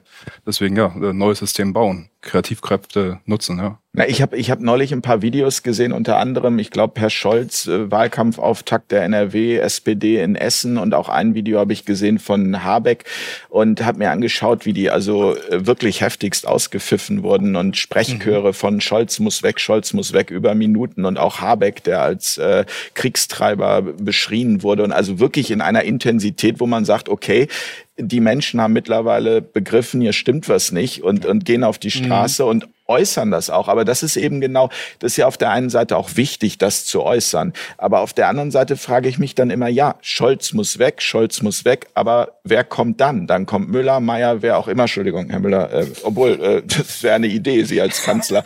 ähm, gut, da müssten Sie sich wahrscheinlich mit Herrn Lenz nochmal einigen. Aber ah, würde ich nein, ablehnen, das Angebot. Nein, okay. Wegen ja, der Mafia, dachte ich. Nein, man, man, man kann, man, also selbst, ich habe jetzt auch mal überlegt, äh, selbst äh, Herr Müller oder Herr Lenz können das System ja nicht mehr ändern. Ja, ich habe das ja selber, ich war ja selbst, sag ich mal, Teil des Establishments über einige Jahre und äh, ich habe das gesehen bei Ministern, mit denen ich persönlich bekannt war, die war gutwillig äh, versucht haben, es geht nicht. Der, der, Deep State und das Ganze äh, ist so, es ist so festgefahren. Ja, das ist äh, äh, so, so da, da können sie als Einzelner nicht viel ausrichten, selbst wenn sie der, der gutwilligste Kanzler sind. Ich denke, äh, wir müssen, wir müssen Parallelstrukturen, neue Strukturen schaffen in dem Sinne, dass wir nicht das Alte bekämpfen, äh, natürlich schon auch analysieren und das sagen, aber dass wir nicht das Alte bekämpfen in erster Linie, sondern neue Dinge schaffen.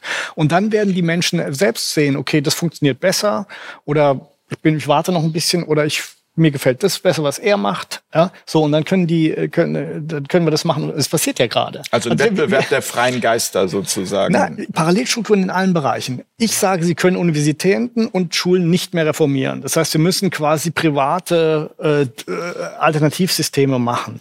Ähm, sie können die Medien nicht mehr reformieren. Deshalb sitzen wir bei Ihnen jetzt hier am Tisch. Genau. Ja, weil Sie haben ein, ein Parallelsystem geschaffen. Ähm, sie können die, die Währung, die immer weiter inflationiert wird, die können Sie nicht mehr retten. Da haben, dafür gibt es jetzt Bitcoin und andere Kryptowährungen, ja. die der Staat nicht beeinflussen kann.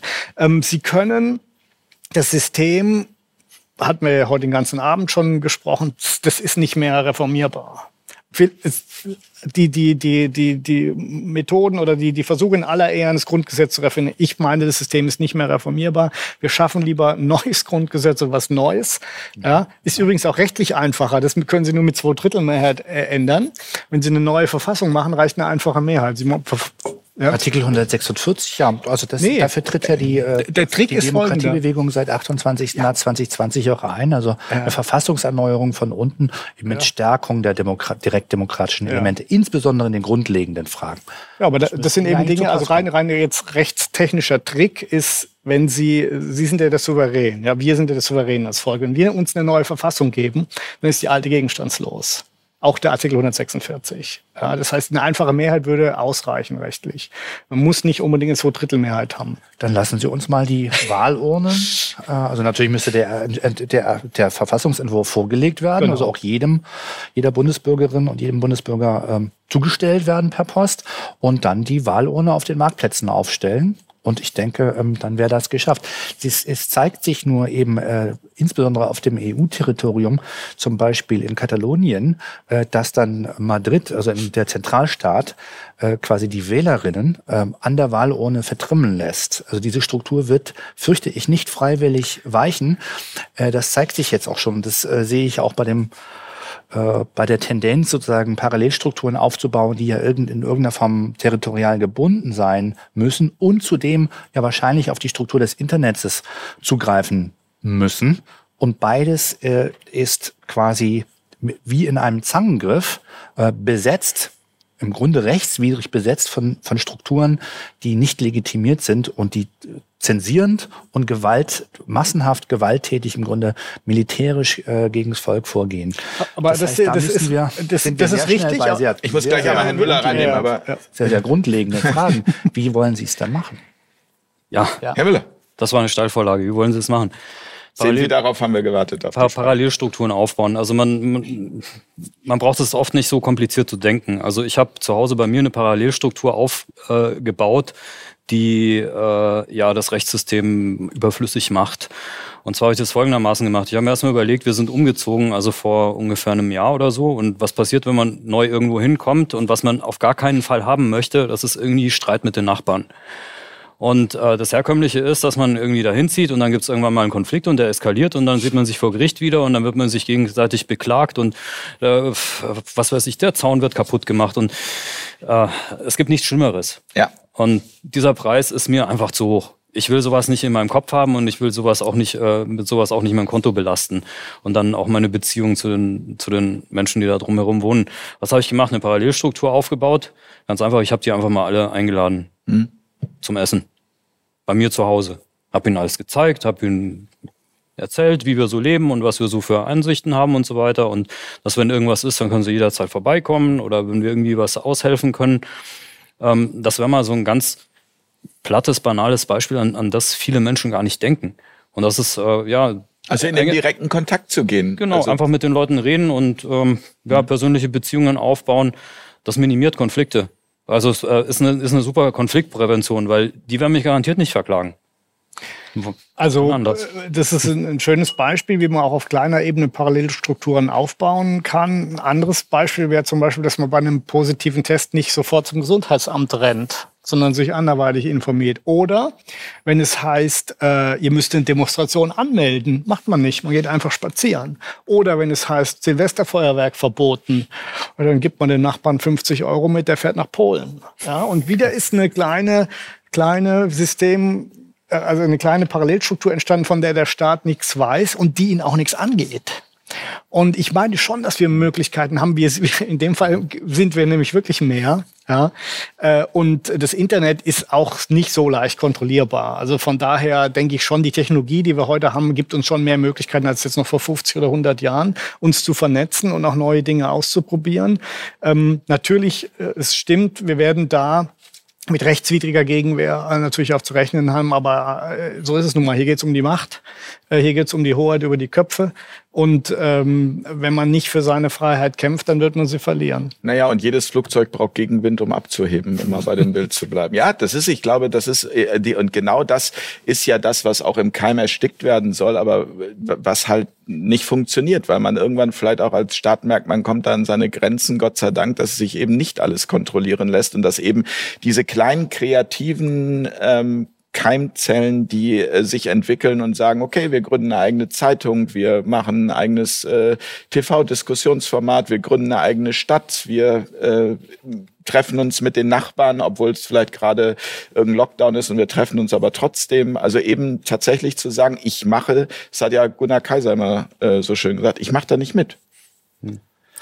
Weil, weil es so wichtig ist, Entschuldigung, äh, weil es so wichtig ist, äh, möchte ich es nochmal wiederholen. Also die Voraussetzung dafür, dass sowas entstehen kann, ist quasi eine Änderung der inneren Haltung. Also, dass man mhm. Autorität nicht mehr nachfragt, sondern dass man versucht, dass man immer konstant auf der Suche nach freiwilligen Alternativen ist, die nicht so teuer sind, wie zum Gewaltmonopol zu greifen. Das ist das Entscheidende. Ähm, auf, auf, dem, auf der Grundlage kann sowas wachsen. Und wenn ich das nicht habe, dann besteht gar keine Nachfrage danach. Dann äh, ist es bequemer, sich dem, dem blinden Gehorsam hinzugeben und das zu tun, was einem gesagt wird. Und das ist das große Problem. Äh, also der Ausgangspunkt ist für mich nicht äh, ähm, der, die systemische Perspektive, so top-down, sondern es, ist, es muss wirklich vom Individuum nachgefragt werden. Und äh, ich hoffe mal, dass wir hier mit dieser Runde auch dazu beitragen, ähm, dass das Individuum erstmal, dass der Einzelne in sich selber hineinschaut und guckt, ja, was mache ich denn eigentlich den ganzen Tag? Und frage ich diese ganze Gewaltinfrastruktur, frage ich die unbewusst nach? Und muss das wirklich sein und welche Alternativen gibt es? Naja, und vor allem die, der Energieverlust, den auch zu erkennen, wenn man sich die ganze Zeit mit diesen negativen mhm. Themen beschäftigt. Also Impfpflicht ist ja ein gutes Thema. Wie viel Energie hat man da verloren? Also in diesem Thema. Also man konnte ja irgendwie stundenlang sich anschauen, was ist, wenn die Impfpflicht kommt und also was macht es mit einem? Das zieht einen ja total runter. Und auf der anderen Seite kann man aber auch genau diese Energie dafür nutzen, das Neue voranzubringen und bei sich selbst zu schauen, was kann ich eigentlich? Und ich bin davon überzeugt, ähm, jeder Mensch hat ein Talent oder mehrere Talente, diese zu entdecken und der Gesellschaft zu geben, ja, das, das ist das, worum es geht. Hm. Und also dann ist man auch automatisch aus diesem, aus diesem Abwärtsstrudel raus. Bei der Impfpflicht ist es besonders offensichtlich geworden, dass es sich, äh, ja, dass, dass wir, dass die meisten Menschen eben Nutzmenschen sind. Also so wie das Nutzvieh, das wird auch durchgeimpft. Und äh, allein das erstmal so zu sehen, das ist das Entscheidende. Also ja, was, was zeichnet das Nutzvieh aus? Also im Prinzip dasselbe, was auch die Steuerdrohne oder das Stimmvieh auszeichnet. Ähm, die Politiker kümmern sich drum, aber nur äh, mit einem, ja, bis zu einem gewissen Grad. Und zwar genau zu dem Grad, wie sich ein Viehzüchter um sein Vieh kümmert. Also er ist nicht interessiert an der Freiheit des Viehs. Im Gegenteil. es soll ihm einigermaßen gut gehen. Es soll so viel haben, dass sie Angst haben, ähm, äh, was zu verlieren, aber nicht so viel, äh, nicht, nicht zu viel haben, dass sie auf, auf dumme Gedanken kommen und dann äh, die Idee entwickeln, irgendwie auch frei sein zu können. Das ist so, ja, diese, diese goldene Mitte der, der Sklavenhaltung. Gib ihnen nicht zu viel, aber lass ihnen nicht zu wenig. Und ich habe so den Verdacht, momentan ist man dabei, ähm, zum Glück, klingt jetzt komisch, aber ähm, ja, dass man den Leuten dann doch zu viel wegnimmt in dieser Hybris, in der sich die, die Herrschaft momentan befindet. Ja. Und ähm, das kann gefährlich werden für die Herrschaft. Es ist Und vielleicht schon gefährlich geworden. Also ich meine, wir sitzen hier in einem in einer Parallelstruktur zu, zu sagen, öffentlich-rechtlichen und sonstigen Rundfunk, wo solche Sachen so überhaupt nicht diskutiert werden. Und ich äh, weiß ähm, von Ihnen, Herr Lehrich, Sie haben persönliche Nachteile dafür in Kauf genommen, ja. dass das hier stattfinden kann. Ich kann mir vorstellen, Herr Lenz, sowas rauszugeben, erfordert e-, enorme Mut und Resilienz. Und äh, da kann man, kann ich nur, ich, ich, mir geht's ja ein bisschen besser, weil ich nicht mehr in Deutschland wohne. Das heißt, ich bin diesen Repressionen nicht direkt ausgesetzt. Ja. Ähm, äh, das heißt, da kann ich nur den Hut vorziehen äh, vor so viel Mut. Und ähm, ich glaube, der Punkt ist dadurch schon überschritten. Ja, es gibt jetzt immer mehr solche sag ich mal, Foren, wo auch Menschen sich nicht mehr ähm, angstgesteuert über das Nazi oder Reichsbürger oder welches Etikett man ihnen da noch anklebt, Querdenker. Da sind sie einfach, es ist egal. Ja, es geht jetzt um mehr. Und das haben die Menschen verstanden und äh, deshalb kommen auch immer mehr Leute hier zu so einem Format wie Fair Talk als Zuschauer und Zuseher und immer weniger zu dem Einheitsangebot, was woanders äh, äh mit immensen Steuermitteln subventioniert wird. Und ich meine, das gibt uns auch doch ein bisschen Stolz und Selbstvertrauen. Wir können aus eigener Kraft was schaffen. Und ich kann hier nur noch mal an alle aufrufen, die das sehen und hören. Wir haben alle die Möglichkeit, was Eigenes, eine kleine Parallelstruktur aufzubauen bei uns, ähm, so wie, wie Herr Müller das äh, nett geschildert hat, äh, oder auch eine mittlere oder eine größere. Und wir sollten davon Gebrauch machen. Wir sollten uns nicht darauf verlassen, dass der Staat oder die Regierung für uns die Probleme löst. Und dann werden wir nämlich auch zufriedenere Menschen, so wie die Leute in der Mongolei. Wissen Sie übrigens, was das Gegenteil von Querdenker ist? Ähm, Längsdenker. Mitläufer. Ja. Und jetzt kann man sich überlegen, wer von beiden hat mehr Schaden in der, in der Menschheitsgeschichte an, angerichtet? Die ganzen Mitläufer oder die ganzen Querdenker? Aber da sind wir, das ist ein, ist ein schönes Beispiel. Das, ja, aber da sind wir auch wieder bei dieser, bei dem, was ich eben meinte mit diesem Thema Impfpflicht. Ähm, man kann sich jetzt da reinbegeben und dann kann man wütend auf die sein, die mitgelaufen sind. Und das ist, finde ich, auch bis zu einem gewissen Teil absolut legitim. Aber wenn man in, in diesem Fahrwasser bleibt, verliert man extrem viel Energie, die einem fehlt, um eben das Neue aufzubauen. Und deswegen bin ich Ihnen auch dankbar, Herr Gebel, dass Sie das nochmal erwähnt haben, weil das Neue am Ende viel stärker ist und viel mehr bewirkt es einfach zu machen und eben sich nicht mhm. darin zu verlieren, von morgens bis abends. Das haben wir ja nun gelernt. Ja, erst äh, die Angstmache mit der Impfpflicht. Jetzt ist es irgendwie die Angst vom Dritten Weltkrieg. Morgen ist es wieder die Angst vom Weltuntergang wegen CO2, Umwelt, was auch immer. Es kommt, es wird nicht aufhören mit der Angst. Die einzige Chance, die jeder Einzelne hat, ist eigenverantwortlich auszusteigen und zu sagen, ich gebe mir diese Angst nicht mehr und ich fange an zu handeln. Kleine Warnung meines Erachtens lassen Anarchisten, Visionäre, auch eher auf Handel orientierte Liberale außer Acht die Macht der Industrieproduktion und des äh, technologischen Fortschritts.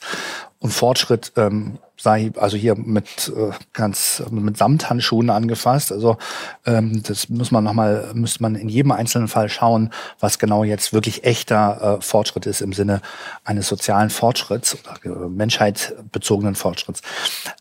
Industrieproduktion fällt bei diesen Formen fast vollkommen raus. Menschen finden sich zusammen äh, in freien Städten, äh, gründen neue Schulen und so weiter. Der Wohlstand, das was Sie Luxus nennen, wird wurde aber erzeugt durch Industrieproduktion und die wird quasi ähm, auf Zwang und jetzt noch forciert unter dem Corona-Regime in der Bundesrepublik zerstört. Ähm, Dazu kommt noch die äh, real existierende Dystopie in China, wo also in Städten wie Shanghai mit diesem äh, perversen Gesellschaftsexperiment, dem jetzt also äh, über 30 Millionen Menschen da unterworfen werden, derzeit. Die eingesperrt sind. Ja, richtig. Ähm, dass dort ja so Roboter-Polizeihunde durch die Stadt patrouillieren und demnächst eben auch noch äh, Drohnen regelmäßig darum fliegen sollen. Äh, das sind natürlich ähm, Strukturen, denen wir schwerlich etwas entgegensetzen können. Wir sollten uns aber Gedanken machen, wie wir dem etwas entgegensetzen können, denn ähm, wir können uns dann wunderbar treffen ähm, und noch wunderbar weiterreden, aber wenn, wenn eine Struktur derartig mächtig auf uns aufsetzt und uns, so wie es sich abzeichnet, äh, totalitär beherrschen will, haben wir keine Möglichkeiten, dem etwas dagegen, entgegenzusetzen, wenn wir nicht irgendwie einen Griff in, in Industrieproduktion haben. Ähm, und da wären tatsächlich Industrielle aufgefordert, sich äh, gemein äh, orientiert äh, zu verhalten und zum Beispiel solchen Projekten anzuschließen. Da, für mich auch wieder muss, muss ich wirklich über meinen Schatten springen und äh, alte sagen wir, Vorurteile äh, erstmal überwinden. Aber es wäre tatsächlich wichtig, dass da tatsächlich so etwas wie Zivilcourage äh, oder eine echte Zivilgesellschaft zum Tragen kommt und ähm, solche Großunternehmerinnen äh, mit Industriebetrieben sagen, also dieser Betrieb ähm, orientiert sich eher in diese in diese Richtung, in diese Bahnung, die mehr mit Menschenrecht und Grundgesetz und Nürnberger Kodex zu tun hat, denn einem äh, totalitären Putschversuch, bei dem dann Drohnen nicht nur über Kriegsgebiete fliegen, sondern über zivile Straßenzüge, ob sie nun privatisiert sind oder noch in öffentlicher Hand. Herr Stolle, ähm, eines Ihrer Schlagworte aus Ihrem Buch Generation Mensch ist das Wort Wunder. Ähm, brauchen wir ein Wunder oder also sind, sind Sie eher dystopisch oder utopisch unterwegs? Also wir brauchen auf jeden Fall, dass alle Menschen in allen Schichten aufwachen. Also dieses Industrielle, die Menschen braucht man da auf jeden Fall. Aber die sagen sich, ey, wenn das Volk äh, das alles mitmacht und wir jetzt alleine gegen die Regierung stehen, dann bin ich äh, am Ende ohne meine Fabrik. Äh, und das bringt auch nichts. Also jeder zeigt immer so auf den anderen und sagen, die müssen anfangen. Deswegen müssen alle, denke ich, anfangen. Und dieses Wunder äh, startet bei jedem Einzelnen, denke ich. Und das sind in den ganz kleinen Dingen. Ob ich jetzt meinen Nachbarn einlade, wie ich mit anderen Menschen umgehe. Äh, gewaltfreie Kommunikation, dass ich meine eigenen Traumata löse und anderen vielleicht helfe, für ihre zu lösen, anstatt zu anderen hinzugehen und sagen, hier, das ist jetzt äh, das Schema, das musst du jetzt machen, sondern äh, ich denke, da gehört noch viel mehr dazu, Menschen zu begegnen auf eine Weise, die äh, uns wirklich weiterbringt. Und diese ganzen kleinen Dinge, denke ich, äh, gehören alle dazu, zu diesem Wunder, dass wir schaffen, äh, dieses Wunder der Freiheit dann irgendwann zu manifestieren. schönes Schlusswort, Herr Stolle. Vielen Dank an diese Runde. Ich habe viel gelernt und äh, bin sehr dankbar dafür, dass das hier heute an diesem Tisch stattgefunden hat und wünsche mir, dass das weit in die Welt hinausträgt, dass es zum Nachdenken anregt und dass es vor allem dazu anregt, selbst äh, aktiv zu werden. Ich bedanke mich ganz herzlich bei Titus Gebel, Gerne. bei Christian Stolle, bei Peter Müller Vielen Dank. und bei Anselm Lenz. Dankeschön an dieser Stelle für eure Unterstützung. Danke meinen Gästen für die vielen tollen Impulse heute. Die Unterstützung ist ganz wichtig für uns, damit wir dieses Projekt Fair Talk in die Zukunft tragen können. Alle, die uns schon unterstützen, herzlichen Dank. Alle, die das noch nicht tun, denkt mal drüber nach, wenn ihr regelmäßig bei uns seid, ob da nicht was möglich ist. In diesem Sinne, danke, meine Herren. Gute Nacht, bis zum nächsten Mal an dieser Stelle. Tschüss. Auf Augenhöhe.